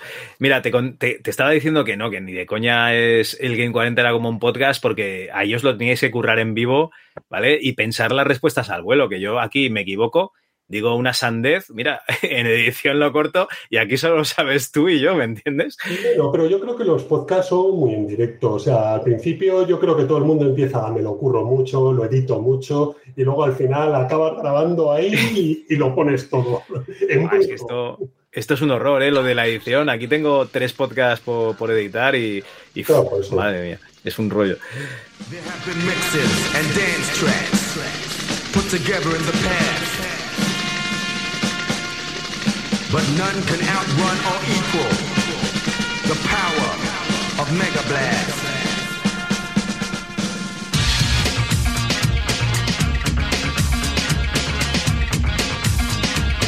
Oh. Check this out. Bueno, este, este es un melón y el otro melón es que, joder, se, os va Carlos Ulloa a, a Signosis, pero esto qué, qué- pasa? Viene un señor, viene el señor Signosis ahí y pica ahí en la emisora, hace, oiga, que quiero un informático, o es que he hecho el currículum por- porque Carlos sabía algo, o qué pasa aquí? Bueno, en esa época nosotros teníamos una compañía de videojuegos, o sea, cuando se acabó el VitaBit, nosotros lo que hicimos fue hacernos una compañía de, de videojuegos, de desarrollo de videojuegos para PC. Ah. Cuenta, cuenta, a ver, cuenta esto, que esto yo no tengo ni idea. Pues eso, el Game 40 era nuestro entretenimiento de semanal, de ir una hora allí y bueno, y, y le teníamos que dedicar unas horas a prepararlo, evidentemente, cada semana, pero era un entretenimiento, o sea, no nos pagaban, ¿No os pagaba Guillem ni un duro? Nos pagó en alguna ocasión, pero no sé si fue por algo especial o pues ya nos daba vergüenza, pero lo hacíamos por amor al arte. ¿Os daba vales para el bar de debajo? Ni, ni siquiera eso, no, no, a lo mismo nos sacaba algo de la máquina. Pero bueno, está, es como un podcast, eres un grupo de amigos, te lo pasas tan bien yendo allí, hablando de lo que tú quieres, con una libertad increíble, de, de lo que te gusta, con la gente que tú quieres. Eso es el pago, ¿no? Y, y no, o sea, ni, ni pensábamos el dinero. A lo mejor un poco más adelante sí. Oye, ¿cómo podría pagar un poco como esto, no? Pero vamos, Oye, en VitaBit pagaban, ¿no? sí, en Vitamin sí pagábamos. Ahí en la tele se paga, ahí también tuvimos anécdotas en Prado del Rey trabajando y todo, pero se pagaba. Éramos de una productora externa, pero grabábamos en Prado del Rey. Vale, vale. Bueno, bueno, oye, que nos estamos yendo de por los cerros de Úbeda. Eh, ¿Qué, qué, qué es esto de la compañía de videojuegos? A ver, explica, explica. Pues nada, nosotros como nos gustaban los videojuegos, cuando se acabó el VitaBit lo que hicimos, pues Carlos, eh, José Luis, que era el otro chico que estaba en aquella época con nosotros en VitaBit, Sí. y yo, que José Luis Riballo, un tío maravilloso, pero que desgraciadamente falleció súper joven. Joder. Y bueno, pues nosotros tres dijimos, vamos a hacer una compañía de videojuegos. En aquel momento, el PC, España ha pasado por muchas épocas de videojuegos. Tuvimos una súper brillante los 8 bits, luego de los 8 a los 16 bits ahí nos morimos completamente, desapareció casi toda la industria y luego ya parecía que estaba resucitando con el PC. Entonces nos pusimos a movernos ahí, había compañías, sobre todo el mundo de la música, que estaban viendo que, que el videojuego era su próximo sector de entretenimiento en el que querían meterse. Y entonces pues nos pusimos a hacer un videojuego de estrategia, de naves futuristas, y que se llamaba Energy. Todavía por ahí por YouTube habrá algún tráiler de lo que hacíamos. Y era un juego en 2D que la verdad es que tenía un scroll buenísimo. Carlos conocía a uno de sus mejores amigos, tenía un motor de, de scroll 2D súper fino y súper alta resolución en PC. Y era un juego eso mezclado con una parte de estrategia en una ciudad en 3D isométrica. Carlos era muy buen grafista y entonces hizo una intro y unos gráficos tanto para el juego 2D como de la ciudad chulísimos. Y empezamos a enseñar el juego. Entonces tuvimos suerte que estaban creciendo un poco las compañías y aquí en España creo que era BMG Ariola, pero son Berstemann, creo que es una compañía alemana, pues estaba pensando, igual que Warner y que algunas otras compañías de, de música en aquellos tiempos, pues hacer su sección de videojuegos. Su, bueno, y Sony. Sony era más de, de música cuando empezó a comprar Signosis y luego llegó a PlayStation, pero vamos, que estaba muy metida en el mundo de la música. Era, parecía que la parte de música era la que iba a crear el nuevo negocio de los videojuegos. Y entonces teníamos como un contacto allí y le enseñábamos el juego y le iba gustando mucho y demás. Pero bueno, éramos un equipo muy pequeño, éramos tres, eh, todo evolucionaba mucho, de repente ya empezó que los juegos de 2D ya no molaban, tenían que ser juegos en 3D. Entonces, pues ahí hablamos justamente con Jare, que tenía un motor 3D súper chulo de naves, nos lo dejó y cambiamos el motor de 2D por el de 3D y seguimos enseñándolo. Pero bueno, ahí ya eh, empezaron a salir las tarjetas 3D, el mercado hizo un crack un poco raro y, tanto Bersteman como muchas otras compañías se salieron del mercado y, y bueno, nos quedamos con, con, el juego ahí empezado y, y sin y, comprador, digamos, sin public, bueno, sin, sin, publisher, publisher y sin nadie que pusiese la pasta para Exacto. acabarlo, ¿no? Y dice, joder, aquí nos falta o mucho dinero o un año, dos años de trabajo. Entonces, bueno, empezamos a mandar currículos y, y Carlos mandó su currículum a Signosis y bueno, como el sector de los videojuegos estaba creciendo y demás, pues justo le, le cogieron. Le cogieron y bueno, porque era muy bueno. Y él a nivel de 3D tiene un ojo y la verdad es que muy detallista y, y lo mismo se tira tres horas dándole una vuelta a una imagen, pero te la deja perfecto. O sea, se da cuenta de, de detalles en los juegos. Dice, joder, es que este juego, ¿sabes por qué no mola de Fórmula 1? porque no hay contraste, o sea, todos los gráficos, todos los colores son los mismos. Sin embargo, este juego de Fórmula 1, que es el que mola, ¿por qué? Porque hay un contraste en los colores que va desde el negro hasta el blanco, que es como es la realidad, o sea, y, y tú decías, coño, no me había dado cuenta, pero digo, la verdad, este juego tiene unos gráficos geniales y este me parecen lamentables. Y no sabías por qué era, y él te lo explicaba súper fácil y, y tenía ese ojo, pues en lo que veía y en lo que hacía. Entonces, es normal que le cogieran en Signosis y allí estuvo trabajando de grafista mucho tiempo, que ahora está trabajando en, con la gente de Epic en el motor de Unreal. Ah, entonces estará con... Hostia, te lo diré. Con bueno, Mayhem, ¿no? Un montón de gente. Sí, bueno, pero de los survivors, ¿no? De los, de los que, que han sobrevivido eh, toda la época, ¿no? Eh, yo conozco a Alberto Moreno, que está allí también, y trabajando en Epic. Vale, pues no sé, lo mismo se conocen. Eh, Carlos ha ido siempre muy, muy a su bola, porque se fue allí a Inglaterra, pues a la aventura, él solo, no había nadie. Luego, de repente, hicimos un concurso, de aquel concurso yo creo que fue flipante, en Game 40, que ofrecíamos un puesto de trabajo en Signosis. Directamente, o sea, toma, sí, sí, sí. a ti. Hicimos un concurso de renders y no veas, participó gente y con mucho nivel y, y, de repente nos mandan unas cosas maravillosas, pero era Carlos el que había dicho, mira, necesitamos grafista, vamos a hacer este juego, vamos a hacer este concurso en la radio y a ver qué pasa. Y nos mandaron cosas muy buenas y yo creo que luego dos o tres de los participantes, no solo el ganador, sino dos o tres, acabaron currando allí en Signosis, en Sony. O sea, Madre fue mía. Verdad locura. Sí, sí, sí. Eso es un premio de decir, oye, un puesto de trabajo. Y claro, aquí en España lo de trabajar en el mundo de los videojuegos es muy complicado. O sea, bueno, es que en aquella época lo justo... contó muy bien, pues los, las idas y venidas de este Sí. mundillo. Es muy duro. Yo creo que siempre ha faltado en España el dinero y la mentalidad emprendedora y de arriesgar y de innovar. Entonces, sin dinero es muy difícil hacer cosas, sobre todo cuando estás compitiendo en una industria que, que hay gente buenísima con mucho dinero y con equipos muy grandes. No, no, es que en el momento en que, claro, es lo que dices tú, en España se hacía eh, mucha producción en los 8 bits, pero claro, en los 8 bits lo hacía tu primo por las tardes después del colegio.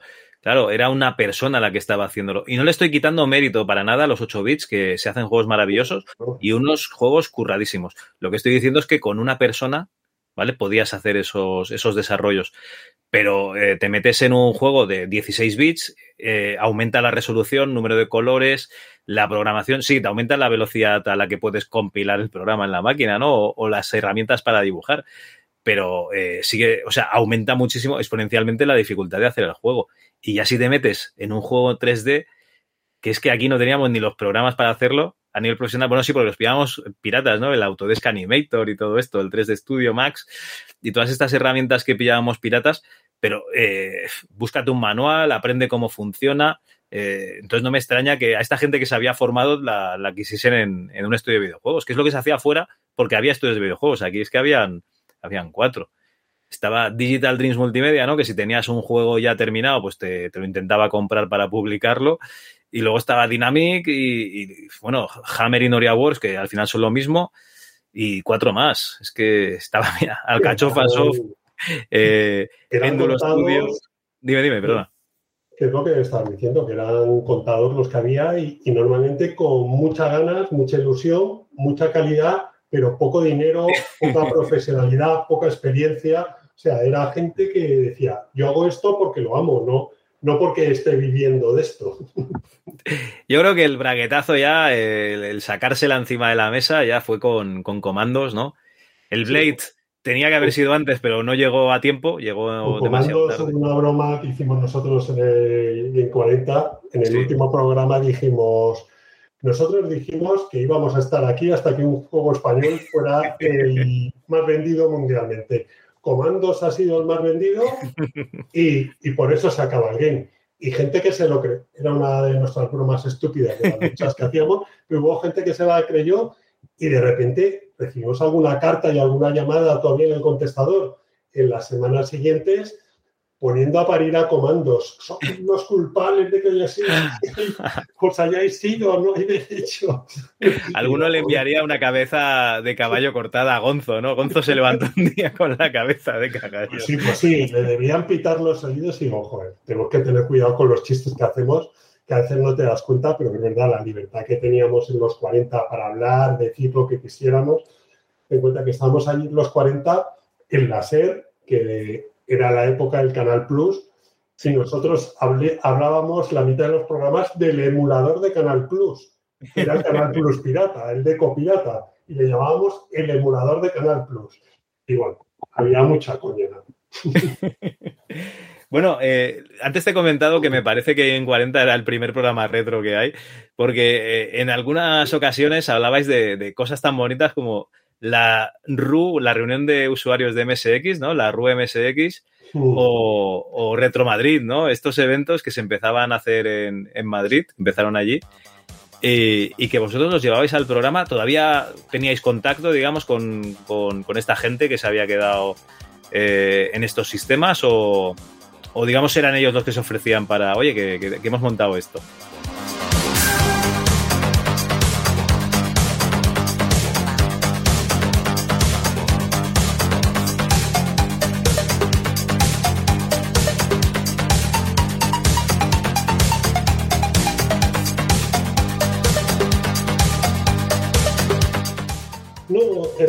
Todo. Algunos los conocíamos o si nos enterábamos de un evento, pues lo perseguíamos. Vale. Otros nos escribían, oye, perdona, pero estoy quedando. No te preocupes. Estoy un poquito acatarrado. Y bueno, y otras veces es verdad que nos escribían ellos o llamaban al contestador y, y nos dejaban cosas y nosotros nos dedicábamos a, a, a intentar ponernos en contacto con ellos. O sea, yo me acuerdo también el mame que, por, que, estaba por aquel momento creciendo el emulador, pues sí. uno de mis amigos de toda la vida, que se llama Sergio, pues había hecho un emulador de Pengo en un PC y, y yo flipaba y le llevamos al programa. Decir, o sea, que ¿cómo puede alguien emular una recreativa en un PC? Pues eso fue de los primeros que se hicieron y luego ahora tenemos el mame que tienes ahí toda la historia de, de arcade del mundo. De, sí. en un solo programa. Para que todo el mundo lo pueda disfrutar. Sí, sí. Eh, en, en, esos años, el MAME, vosotros decíais que tenía todos los juegos, ojo, 200 y pico. claro, es que esto ha evolucionado, que, que, es una pasada. Sí, hacíamos más las cuentas. Me acuerdo otro de los concursos que hicimos, dijimos a la gente, venga, dinos todas las consolas de videojuegos que existen. Y claro, nosotros ahí súper confiados, bueno, si hay 20 o 30 consolas y ya está. La gente Sí. se puso a buscar, a sacar clónicas chinas y no sé qué. Nos llevaban listados de 50, de 100 máquinas y decimos, ¿qué hacemos? Dios mío, yo qué sé si esto existe. Nos podían haber puesto cualquier cosa que hubiésemos dicho, vale. Ahora llévate la camiseta, déjame tranquilo ya. ¿no? Madre mía. Y luego, eh, también, eso que comentabas de las, de las aventuras conversacionales, las, lo- las aventuras de texto, ¿no? Antes de las gráficas. Llevasteis allí una de las primeras ediciones del concurso del CAT de- del Club de Aventuras AD. Aventuras, ¿vale? con Juanjo Muñoz ahí que ponían entre los responsables 50.000 cucas para el que hiciese un- una aventura de texto un verano, no sé si es el verano del 98 o así. O sea que, que ya se veía estas cosas que hablamos nosotros en los juegos, en los programas de informática clásica o, o de, de retrojuegos, digamos, ya, ya, ya lo hacíais vosotros a finales de los 90, tío.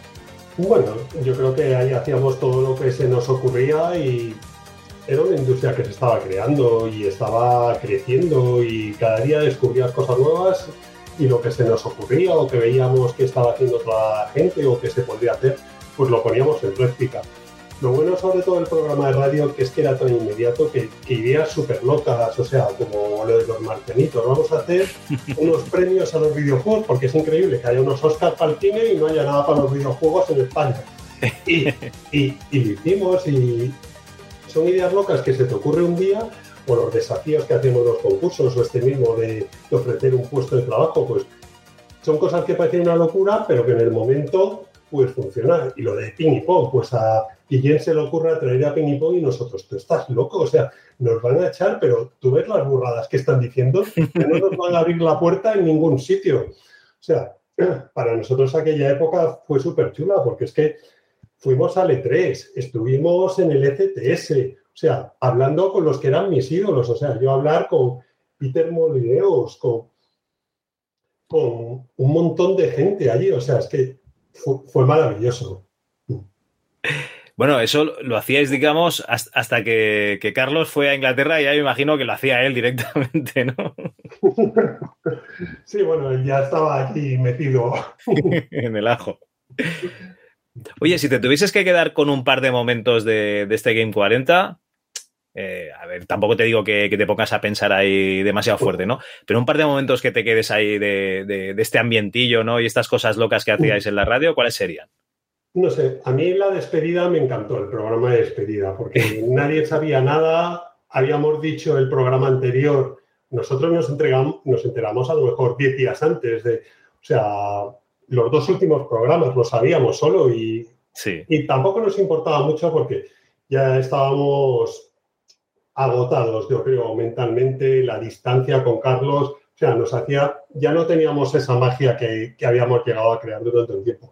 Pero ese programa, no sé, a mí siempre se me ha quedado en la cabeza porque comentamos un montón de cosas, hablamos con mucha libertad, nos despedimos de la gente y luego todas las reacciones que hubo fueron chulísimas.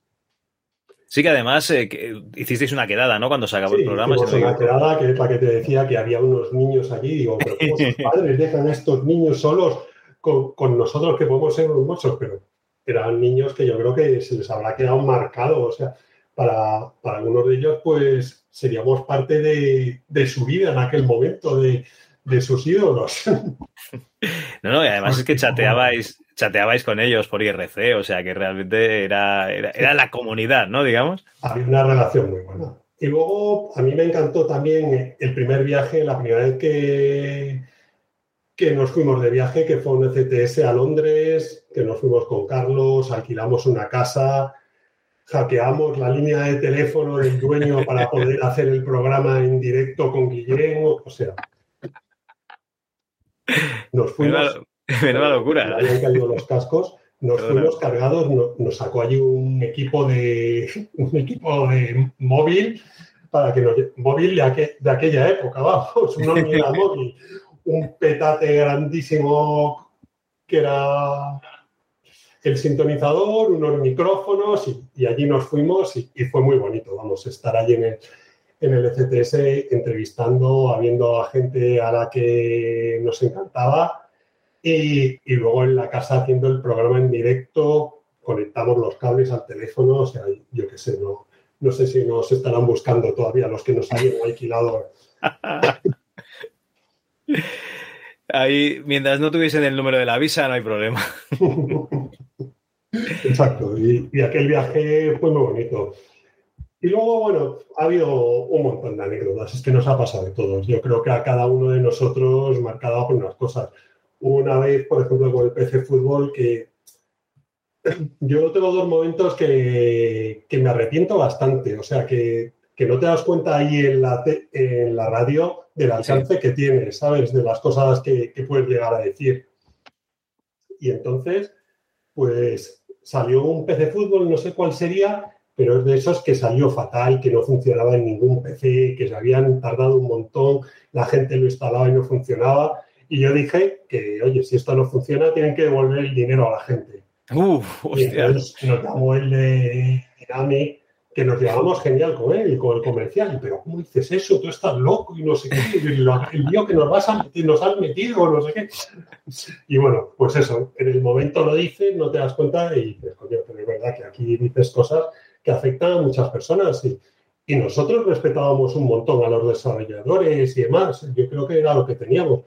Que si un juego era malo, decíamos que es un juego malo y si un juego era bueno, decíamos que era bueno. ¿no? Teníamos una libertad que quizá la prensa no tenía en aquellos tiempos.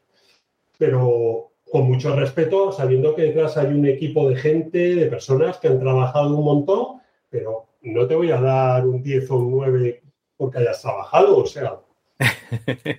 Y bueno, y eso mismo también nos pasó con una revista, con Última Generación, que era una revista que me encantaba, era como una versión de Edge aquí en España, Sí. me encantaba, pero bueno, dijimos que, que las notas que habían puesto era justo en el lanzamiento de Saturn, de repente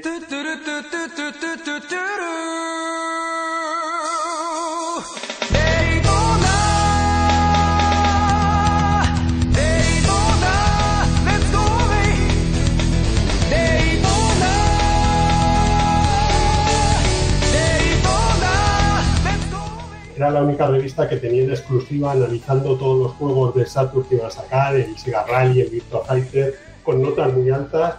Y dijimos algo así como que la nota que ponían, pues había que hacer una fórmula dividiéndolo entre el número de páginas de publicidad que había de esa marca y no sé qué. Unas chorradas de esas, pero bueno, yo creo que pues, también conocíamos a lo de la revista, eh, gente súper maja, José Luis, y que sabemos que curran un montón y, que su vida dependía de eso y, en el momento no te das cuenta que cosas de esas pues pueden hacer mucho daño a, gente que, que no se lo merece. Bueno, a ver, eh, bueno, no nos vamos a engañar, o sea, en el tema de que has comentado PC Fútbol, eh, no dijiste nada que no haya pasado con el Cyberpunk eh, hace poco, ¿no? Y es la misma empresa la que ha devuelto la pasta, ¿no? Ha dicho, oye, que esto es una mierda. Sí, pero han pasado muchos la años. ¿eh? Han pasado Era- muchísimos era- años. Eran otros tiempos, a- aquello. Ahora los juegos son online y sacas un parche y no sé qué, y de aquella, pues el que se había comprado el disco dice, ¿qué hace? ¿Cómo, cómo lo arreglo? Nada, tenías que comprarte la revista que venía con todos los CDs de parches, ¿no? Y esperar que viniese tu parche para arreglar el juego directamente. Madre mía. Bueno, eh, esto que has comentado ahora de la Saturn es que me hace mucha gracia porque, claro, eh, os comisteis toda la época de la Saturn, vivisteis toda la época de, de- de la Play, ¿no? Que la Play, que esto, que la Play lo otro, que si Carlos Ulloa le pagan los de Sony, que si ya. tal, o sea, Eso ya Eh, lo decían antes de que se fuera a trabajar a Sony. directamente. Y, y claro, hostia, eh, Sega muere casi, ¿no? Porque está la Dreamcast. O sea, no, no llegáis a ver el final de Sega, pero, pero qué mal, ¿no? Eh, La, la Saturn en esa época. Sí, la verdad es que fue una pena. La verdad es que nosotros nos llevábamos genial con la gente de Sega. Uno de los mejores amigos de, de Guillén eh, trabajaba, era eh, el jefe de, de marketing de Sega, ¿sabes? Y se llevaba genial con él. Pero eh, nosotros éramos muy directos y la verdad es que yo creo que Sega hizo una máquina pensando en el 2D que era súper potente a nivel de 2D y en el último momento le metió un motor de 3D que, con triángulos que no estaba muy bien pensado. Lo, lo añadieron un poco porque se estaba poniendo de moda lo del 3D. y sin embargo Sony tenía una máquina mejor pensada, lo hizo muy bien, se lo ocurrió genial con la prensa, con las compañías de videojuegos. Sin embargo, Sega ya tenía a la gente un poco quemada y Sony era la chica nueva que llega, que es simpática, que te trata bien, que te ayuda, que quieres kit de desarrollo, kit de desarrollo, venga, hazme este juego, venga, te ayudo. Y, y lo hizo muy bien y, y el espíritu que había nosotros decían, jo, pues gente que amaba a Sega, porque claro, aquí en España Mega Drive había pegado muy fuerte. Sí, y, y la gente, pues lo que te decía antes, que somos del Atlético del Madrid, de Sega o de Nintendo, de, Amiga o de PC, pues había muchos segueros eh, que para ellos Saturn era Dios. Y nosotros no teníamos teníamos esa libertad de decir, oye, mira, yo lo que veo es que los juegos que está haciendo Sony son más interesantes, gráficamente te llaman más la atención, las demos que tenía del dinosaurio, o sea, todo hacía pensar que, que Sony lo estaba haciendo mejor, que iba a tener más catálogo, que iba a tener mejores juegos, y eso que Sega tenía su, su sección de recreativa, que en aquellos tiempos, pues quizá eran los juegos más famosos en el mundo, o sea, tener su, Sega Rally, su, su Virtua Fighter, todo, su Daytona, todo ese, ese tipo de juegos, era una maravilla. Pero yo creo que Sony lo hizo muy bien y se veía en el ambiente que estaba ganando de largo. Y, y nosotros simplemente transmitíamos esa sensación que había a nivel mundial, que lo mismo la gente aquí en España no la veía, ¿sabes? Porque ellos están en su círculo, en sus revistas de todo Sega o lo que sea, y su consola preferida, Sí, sí. y no tenían esa visión que nosotros ya empezaba a ver internet, veíamos lo que estaba pasando en el mundo, lo que comentaba la gente, eh, veíamos juegos, nos llevaban a ver los demos de PlayStation y las demos de Saturn.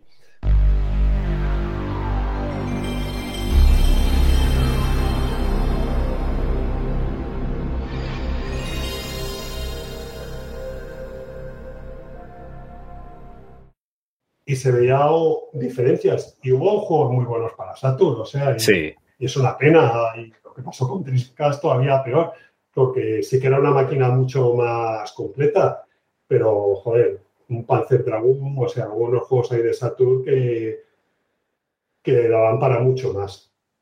Hostia, es que, eh, claro, me estoy riendo porque tienes a Sega que tiene eh, máquinas 3D a punta pala, o sea, to- todas las recreativas que estaba sacando en aquella época y tiraban para, para las 3D, eh, innovadora en arcades, y, coge Sony y se, curra una máquina en 3D me- mejor pensada. eh, va poniéndole, digamos, va sembrando esas semillitas en mogollón de estudios por todo el mundo para que cuando salga la consola tenga juegos a punta pala. Eh, o sea, se le ocurra mu- muchísimo y, se- y Sega se va a la mierda teniendo la, la ventaja, pero, pero vamos, de, de calle. Yo creo que se durmieron los laureles directamente. sí. Sí, es una lección básica de estrategia. O sea, al final tú cuando estás arriba, pues te vas quedando más tranquilo, parece que todo funciona solo, que tú siempre vas a ser el primero, vas perdiendo esa cultura de la innovación, vas perdiendo esa energía que, tienes y llega alguien nuevo que, que aporta todo eso y que a veces no le da para llegar hasta ese alguien que está arriba del todo, pero otras veces sí. Y en este caso, pues que aparte era una compañía muy grande, pues lo hizo muy bien y tenía los medios suficientes para miguita, miguita y rascando, eh, pues comerle todo el terreno a Sega, que sin embargo estaba, pues como dices tú, pues dormida en sus laureles de que somos el número uno, tenemos los mejores recreativas y, y vamos a estar siempre en el mundo de los videojuegos sin nadie que nos haga sombra. Vamos a estirar aquí. A Nintendo, pero ahora Nintendo se va por otro lado. y- Vamos a estirar aquí el chicle de las 2D, ¿no? Que, que las 3D nos las dejamos para los, a- las recreativas, que es lo que da pasta y que se deje la pasta ahí la gente. Y en casa que jueguen a, a otra cosa. Le faltó un poco de visión de, de que todo de repente iba a girar tanto al 3D y, y decían, bueno, le ponemos, tiene esta parte de 3D y en 2D somos súper potentes y esta mezcla va a hacer algo. Pero los juegos evolucionaron tanto ante el 3D que la potencia 2D al final que tenía Saturn, pues hubo gente que le sacó partido para hacer algunos juegos, algunos shoot 'em ups y algunos juegos de lucha súper chulos o para hacer efectos muy buenos en juegos de 3D utilizando el motor de, de 2D como un, un accesorio, pero Sí. no, no era suficiente para una máquina que sí estaba creada, pensada para el 3D. Claro.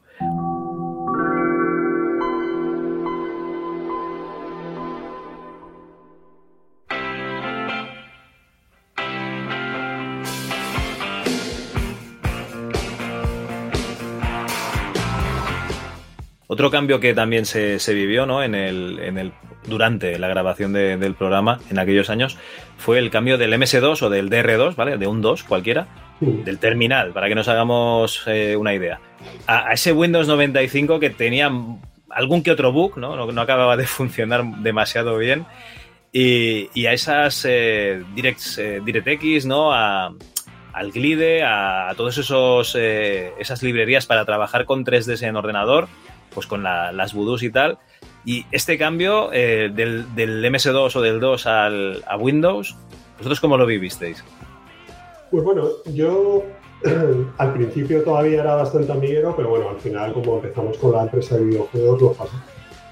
Tenía mi PC súper potente y bueno, y ya estaba creciendo a nivel de juegos el mercado de PC de una forma brutal. Entonces ahí sufríamos en todos los juegos de MS2, modificando el AutoS.bat, el config.sys, intentando que funcionara la tarjeta de sonido, sacar memoria para que no tuviera error de que no tenía memoria y no sé qué. Y, y bueno, eh, se, se sufría, pero había unos juegos que, que hacía que merecía la pena el esfuerzo. Pero claro, luego ya llegó Windows y, y se hizo todo más sencillo, o sea, ya, ya cambió todo. O sea, vosotros lo vivisteis como algo positivo. Sí, sí, desde luego, porque dos era un infierno. O sea, la de veces que digo, joder, yo que soy un tío que, que tengo experiencia, lo pasaba muy mal para conseguir lanzar algunos juegos. Yo también tenía una Gravis Ultrasound, que, que lo- parecía que todos los juegos con Sound Blaster era más fácil, pero con la Sí. bus pues tenía sus problemillas. Pero vamos, hubo juegos que, que era muy difícil lanzarlos. Tenías que Pero- editar ahí, empezar a quitar cosas, tocar parámetros que no tenías ni idea. Yo ya ni me acuerdo, vamos, pero Eso te pasa porque, claro, venías de la amiga que cuando querías algo gráfico ponías el Workbench y ya está. y encima estabas acostumbrado a que los juegos te iban a la primera. Tú no has pasado aquí por, por el infierno del MS. Yo en la amiga también era muy de, del CLI, del interfaz, ¿no? El Word no me gustaba mucho, o sea, ¿no? Al final ya lo acababas usando porque estaba bien a nivel Sí. multitarea y no sé qué, pero los juegos en amiga era meter el disquete, autoarrancaba. Sí, y sí. bueno, ahí hasta que hubo, yo creo que uno de los primeros virus que, que fue el Saddam, que, que en Amiga hizo estragos porque yo creo que fue uno de los primeros virus y los juegos en Amiga autoarrancaban porque tenían un sector de arranque inicial. Entonces ese virus se grababa en ese sector de arranque y se iba replicando en todos los juegos. Entonces, hasta que, vamos, aquello fue la época de los virus, yo creo, el, comienzo y, y fue brutal. Luego ya se ha expandido por todos sitios y demás, pero en Amiga fue muy fuerte aquel primer virus. Vale, vale. Bueno, pues eh, está claro que lo, lo vivisteis como algo positivo, esa, esa plataforma Windows. Eh, yo te digo que, estuve muchos años, ¿no? Que lo primero que hacía cuando arrancaba Windows era darle al, al command, ¿no?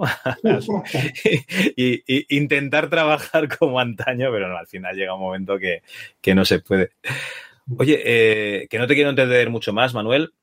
Eh, actualmente te dedicas a, a la informática.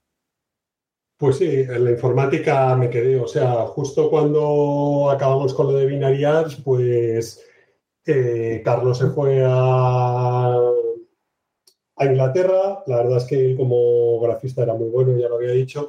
Yo era programador y no sé, no, no me veía con la experiencia a nivel de programación para mandar el currículum fuera, ¿sabes? Yo había No te- sido un ahora ya estaba con el PC, cogiendo Sí. un poco de experiencia, pero no me veía súper potente. Y justo en ese momento empezó a crecer Internet, ahí a lo bestia, y Sí. unos amigos que eran de los primeros que estaban haciendo cosas para Internet, necesitaban gente, me metí con ellos y allí me quedé evolucionando con, todo lo que ha sido Internet durante estos tiempos. Webs, luego los juegos eh, online, luego redes sociales, aplicaciones móviles, inteligencia artificial. pues ya me he quedado ahí desde aquel paso que hice y ya me alejé de los juegos, salvo porque eh, en la época que estábamos ahí trabajando, haciendo cosas de Internet, pues trabajábamos para PlayStation nosotros, ¿vale? También estaba creciendo el tema online, evidentemente, en todas las compañías, teníamos contactos en PlayStation y, y estuvimos haciendo en el jue- sus webs, la intranet, eh, formación a sus técnicos y a su gente del, del centro de atención al cliente, porque fue la época también que empezaban a sacarlo del juego en red. Hicimos unos juegos online, juegos web súper chulos para el C12 y para estos fútbol, para algunos de sus lanzamientos de la época. Ajá. Y, y- y bueno, fue así lo más cercano que, que he vuelto a estar de los juegos. ¿Y no, no te picó el gusanillo nunca de irte con Carlos allí a, a probar? Sí, o sea, me, hubiese encantado. Yo te digo que yo amaba los juegos, pero no me veía con la experiencia de todavía digo, ojo, que me voy a ir allí. Si allí son gente buenísima, que hablan en inglés fenomenal, que tienen años de experiencia y yo llevo solo un tiempo programando en PC. Voy a coger un poco más de experiencia y iré. ya te liaste. Pero bueno, luego ahí pues fue evolucionando, porque Carlos al final, sin Hipnosis, tiró todo el desarrollo a PlayStation. Entonces, bueno, era otro trabajo de programación completamente distinta. Programación en 3D, con otros lenguajes, otros procesadores. Y, y bueno, yo ahí digo, "Va, no, no estoy. Que quizás me hubiesen cogido como becario y habría aprendido y me habría quedado. Pero bueno, al final me, me fueron saliendo cosas aquí. Estaba muy a gusto con, trabajando con estos compañeros que habían sido amigos míos de toda la vida, eran de, de los que había conocido inicialmente con, en los salones recreativos, buscando juegos por, por ahí y habíamos estado juntos toda la vida Sí. y, y estaba muy cómodo con ellos y veías también cómo crecía el tema de Internet, que, que cada día se habían más cosas, todo el mundo se quería meter, teníamos clientes súper chulos, Mao, KitKat, el web de Madrid, PlayStation, o sea, trabajamos para Telefónica, el primer lanzamiento de Android, pues también de HTC para Movistar se lo hicimos nosotros, o sea, hemos Ajá. hecho en todo este tiempo, pues cosas súper chulas porque hemos estado ahí desde el principio y, y- y al final pues te quedas enganchado también, lo disfrutas un montón. A ver, normal, es que al final has estado toda la vida en- envuelto o rodeado de, de tecnología. Sí, la verdad es que dices eso, la vida es un cúmulo de, hay de casualidades que unas cosas me han llevado a otras, ¿sabes? Sí. Yo nunca había estudiado nada de prensa ni de ni medios. Y digo, ¿qué hago yo en un programa de televisión o en un programa de radio hablando? O, bueno, Hablando y con autoridad, también te he de decir ¿eh? que hablabas con mucha autoridad. no, yo era muy modesto. Ya la autoridad se la dejaba a Guillén y a Carlos. Bueno, una cosa no, no quita la otra. Bueno, Manuel, para ir despidiéndonos un poco, eh, te voy a tener que, eh, digamos, eh, vamos a hacerlo de, de una manera que, que dura poco. Vamos a coger un par de videojuegos, uno más clásico, ¿vale? De la época Amiga MS2 y uno un poquito más moderno de la época, pues, de- del Game 40, por ejemplo. Y, y me escoges ahí un par de juegos que, que te hayan molado mucho, que te hayan marcado. Me lo pone súper difícil, ¿eh? Ya te, mira, fíjate que ya te he dicho de la época Amiga 2, porque ya no sé por dónde vas a tirar. No sé, a mí de la amiga, en la época de la amigada, la verdad es que hubo muchos juegos y, y creo que se crearon incluso nuevos géneros, ¿sabes? Eh, los Lemming me encantaron, pero bueno, yo creo que me quedaría a lo mejor con el Populus. El Populus y el Dune 2, o sea, fueron dos juegos que en la amiga me, me engancharon un montón. Vale, la Pero estrategia, bueno, te, te gusta la estrategia. Sí, me, me ha gustado siempre mucho la aventura, la estrategia, los juegos con una historia, los juegos de rol, aunque he jugado menos, Ujú. y vamos. Y de la época de Game 40, yo creo que sin duda, sin duda el Zelda, el Ocarina of Time, yo creo que, que me enamoró. Un poco después el Metal Gear Solid y el Final Fantasy VII. Yo creo que, bueno, y estaba el Super Mario 64. La verdad es que muchos pero, Pero bueno, yo creo que el Zelda, el Ocarina of Time, me flipó.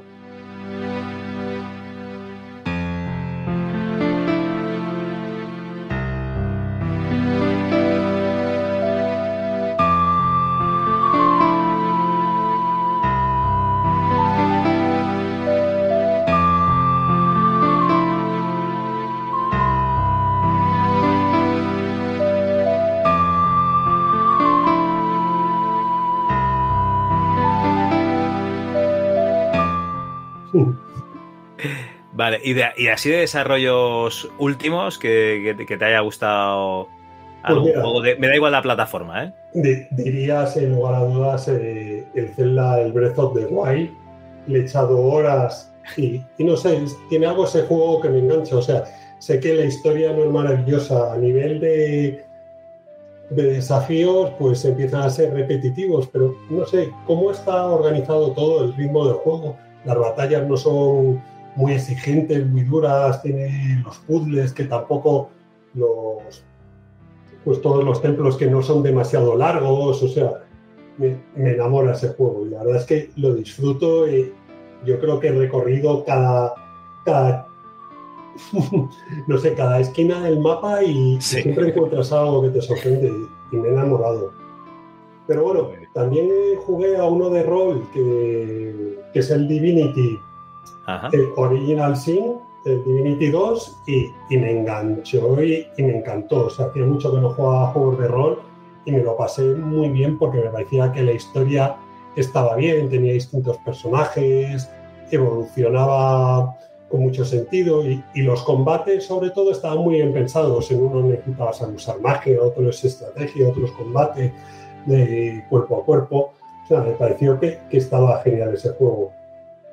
Vale, el Divinity 2. Este, este me lo apunto, ¿eh? Que este no lo he probado. Si te, te gustan los juegos de rol, la gente que hizo ese juego ahora están haciendo el Baldur's Gate nuevo este, que está en beta desde hace un año. Pero bueno, es un juego que dediqué ciento y pico horas o 200, pero lo- las disfruté, la verdad. Y, y ya me da vergüenza seguir jugando y digo, es que yo soy el típico que le ponen un- una misión de estas que en medio y me la tengo Sí. que hacer. Una secundaria. Tienes el toque ahí, ¿no? Que tienes que limpiar la libreta, ¿no? Eh, El exacto. Algunas digo, bueno, si veo que me están tomando el pelo, ya no, pero si me consiguen parecer que estoy haciendo algo distinto, aunque luego siempre es lo mismo, pues me las hago. Y ahí ya dije, no, no, ya tengo que parar un poco, que si no, no voy a acabar nunca este juego, pero lo disfruté mucho. Y luego también el, me gustó mucho el de las sofás. Eh, lo he jugado hace poco, siempre Sí. he tenido muchas ganas de jugarlo y, y lo disfruté un montón. El primero, dices. Sí, tengo, tengo el segundo ahí esperando, que, que quiero dejar un tiempo antes de jugar al siguiente, Sí. pero lo disfruté muchísimo. Bueno, va, va a ser bastante diferente, ¿no? El giro de. ¿Cómo te lo diría? Aquí los infectados. No, no, no, no te hago spoiler. Aquí los infectados son un mero trámite, si te lo digo por eso. Eh, sí que hay alguna pantalla en particular que, que te pueden empezar a dar yuyu, porque hay alguno nuevo, pero, pero es, la, es que el peso de la historia en este juego es, es mucho más mucho más fuerte que en, el, que en el primero. Mira que el primero era, oh, joder, tiene un argumento fuerte, fuerte. Pero bueno, que, que lo vas a flipar. No, sí, tengo ganas por eso, lo que pasa es que estoy dejando un poquito pues para respirar y cogerlo con ganas, que, que tengo muchísimas ganas, pero no, no vaya a ser que me quede. Sé que es un poco distinto y al final digo, ojo, estos juegos es que al final te, igual que los Uncharted, que también me han encantado, te hacen ahí la mezcla un poquito de puzzle, un poquito de historia, un poquito de combate, pero te llevan muy bien y a, y a mí me encanta que me estén contando una historia, aunque muchas veces sea previsible y demás. No, no, sí, al final hay muchas veces que es como una película, ¿no? Pero como, como llevas todo el personaje, pues te, es, es más inmersivo. Sí, sí.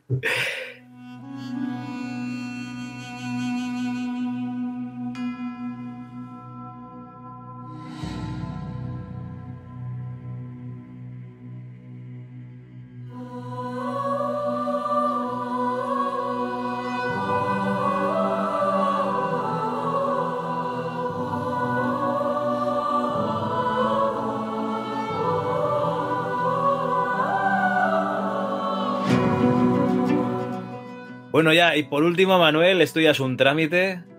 ¿A quién quieres pringar para, para que traigamos aquí al, al programa? Yo la verdad es que te diría Javier Arevalo, pero ya sé que lo has traído. Sí, claro. Yo creo que si se vuelve a pasar por aquí ya no sé qué contar, ¿no? Sí, qué contará, sí, porque estuvo tres horas.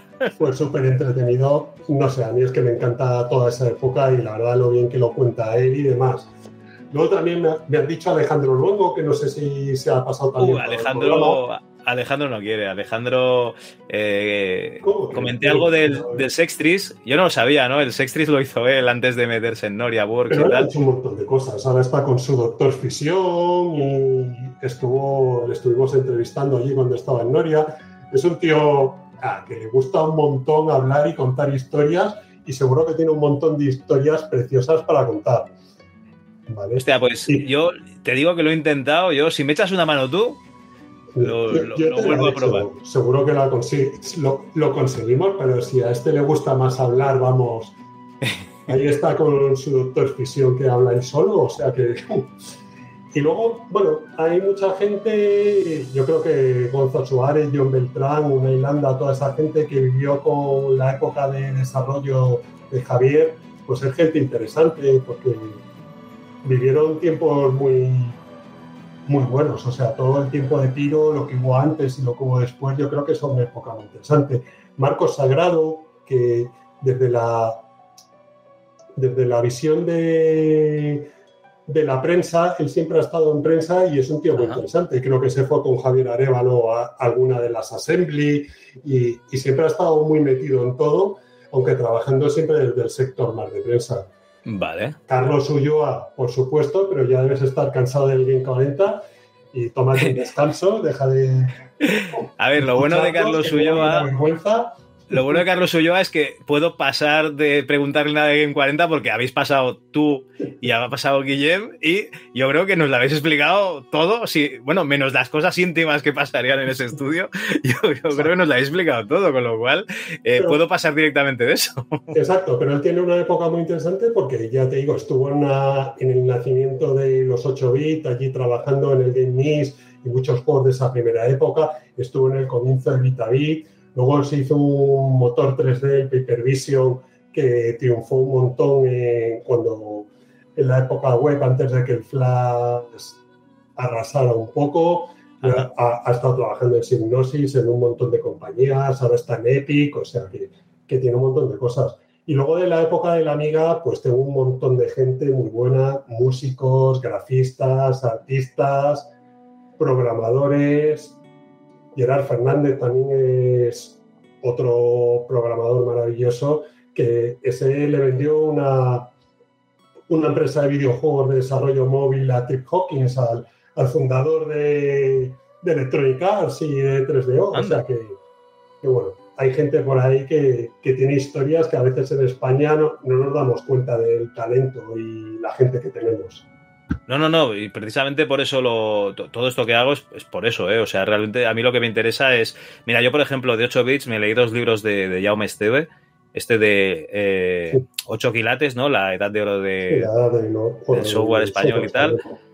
Y, y- y claro, a mí, a mí me gusta leerlo, ¿no? Pero, joder, es que ya lo hemos oído mucho, ya, ya, yo creo que lo conocemos casi todo de esa época y me interesa más, o sea, lo que se hace a partir de, yo qué sé, del 2005, 2006, está todo documentado, ¿vale? Está todo en internet ya. Pero hay una época oscura, ¿no? Entre que se van al, al guano, se, se hunde la, la industria española, hasta que, que sale el comandos, que es que aquí parece que no ha habido nada, pero sí que había cosas y por eso me parece súper interesante Sí. redescubrir todo esto. Una época muy rara, la verdad es que yo creo que Juan Carlos Javier lo explicó muy bien. Eh, digo, Juan Carlos, Javier. Eh, Javi, Javi, bien, pero es que fue increíble de, tener una superindustria en los 8 bits que estábamos liderando, que hacíamos juegos que se vendían en Inglaterra como triple A, o sea, juegos maravillosos, a hundirnos de repente eh, en el cambio ese a 16 bits, en el cambio a consolas y, y desaparecimos.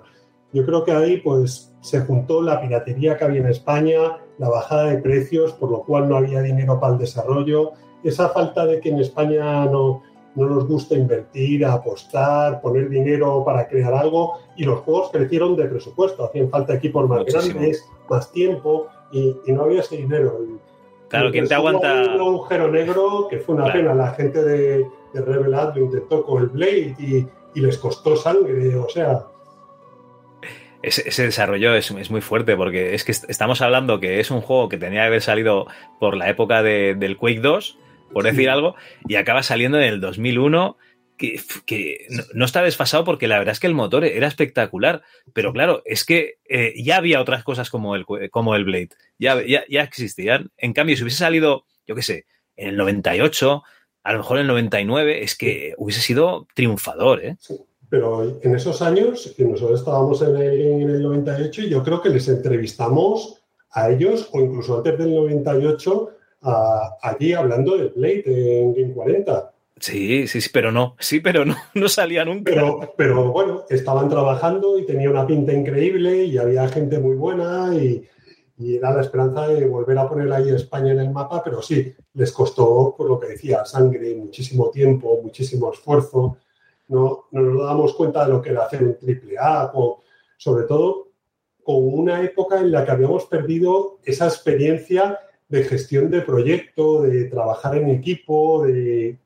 Nos faltaba esa experiencia a todos. Había gente buena, pero eh, con gente buena solo no haces un equipo. Entonces, nos Experiencia- faltaba esa experiencia que hace falta. Claro, experiencia, eh, un equipo y alguien que pague un año y pico de, Exacto. De sueldos para que salga el juego. No se da la mitad de la gente a trabajar a otro sitio, o a un banco, o al extranjero, o, o bueno.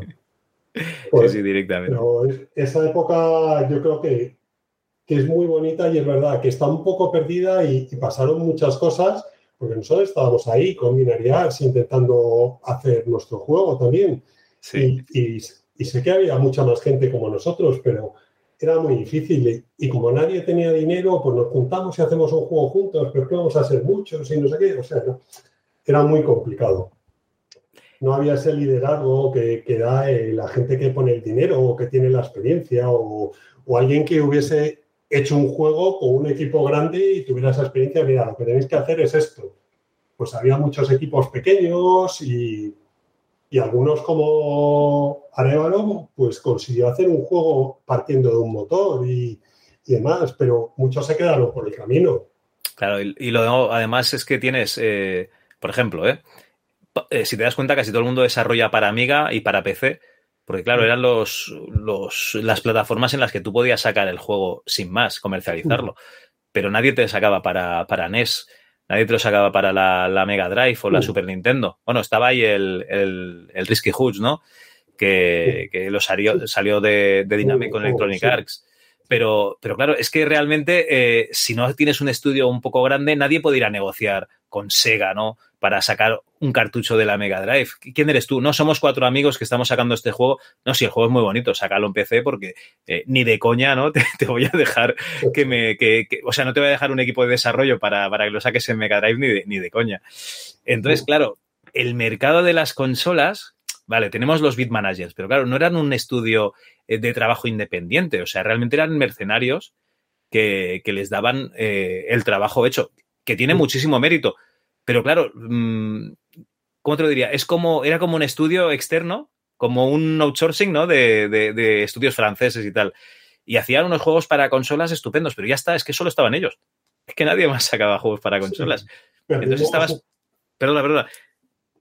No, que se perdió el tren del desarrollo en, es- en a- en aquellos años en España. O sea, no conseguimos montarnos en los 16 bits. Aquí se hicieron poquísimos juegos. Has dicho Risky Wood, que era un juego buenísimo. La verdad es que es flipante el juego tan bueno que se marcaron la gente esta del País Vasco.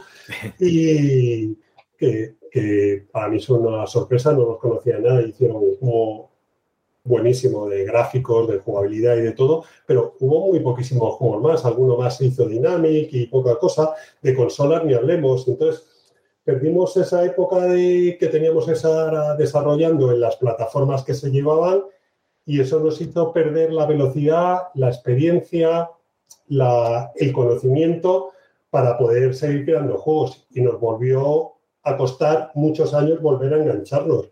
El Blade le costó un montón y yo creo que Pino Studios fueron los que lo consiguieron, pero también unos años más tarde. Y ahí, pues, un agujero negro se nos quedó en la historia.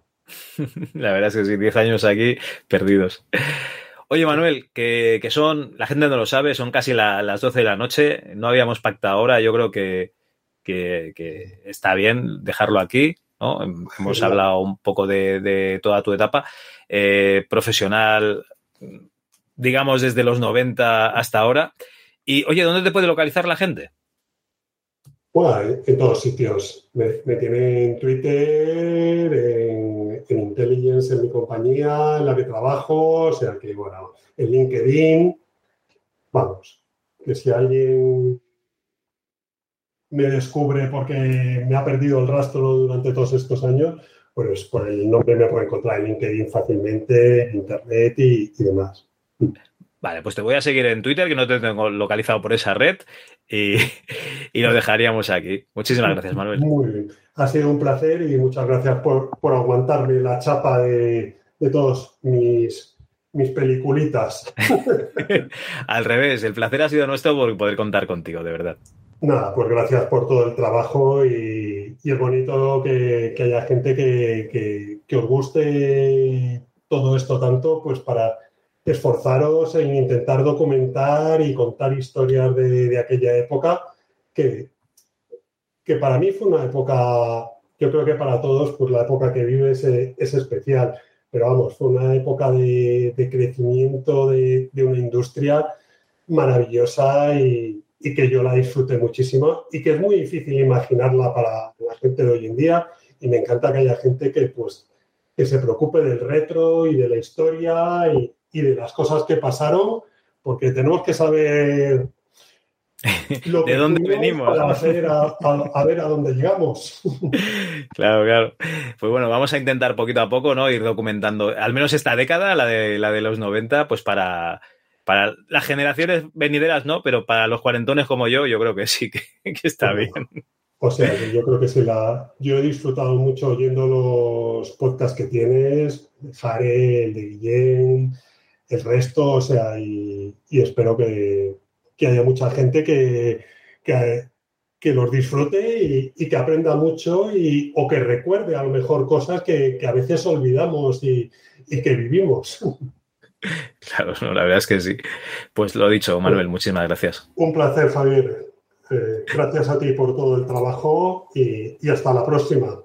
Cuando vuelvas por Madrid tendremos que vernos.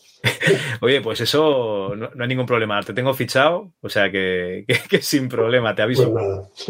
y perseguimos a quien haga falta. Tú dime. Vale, vale. Hoy tengo la neura radiofobónica llena de pirulos transistobóricos que enchufa el radio 40 principios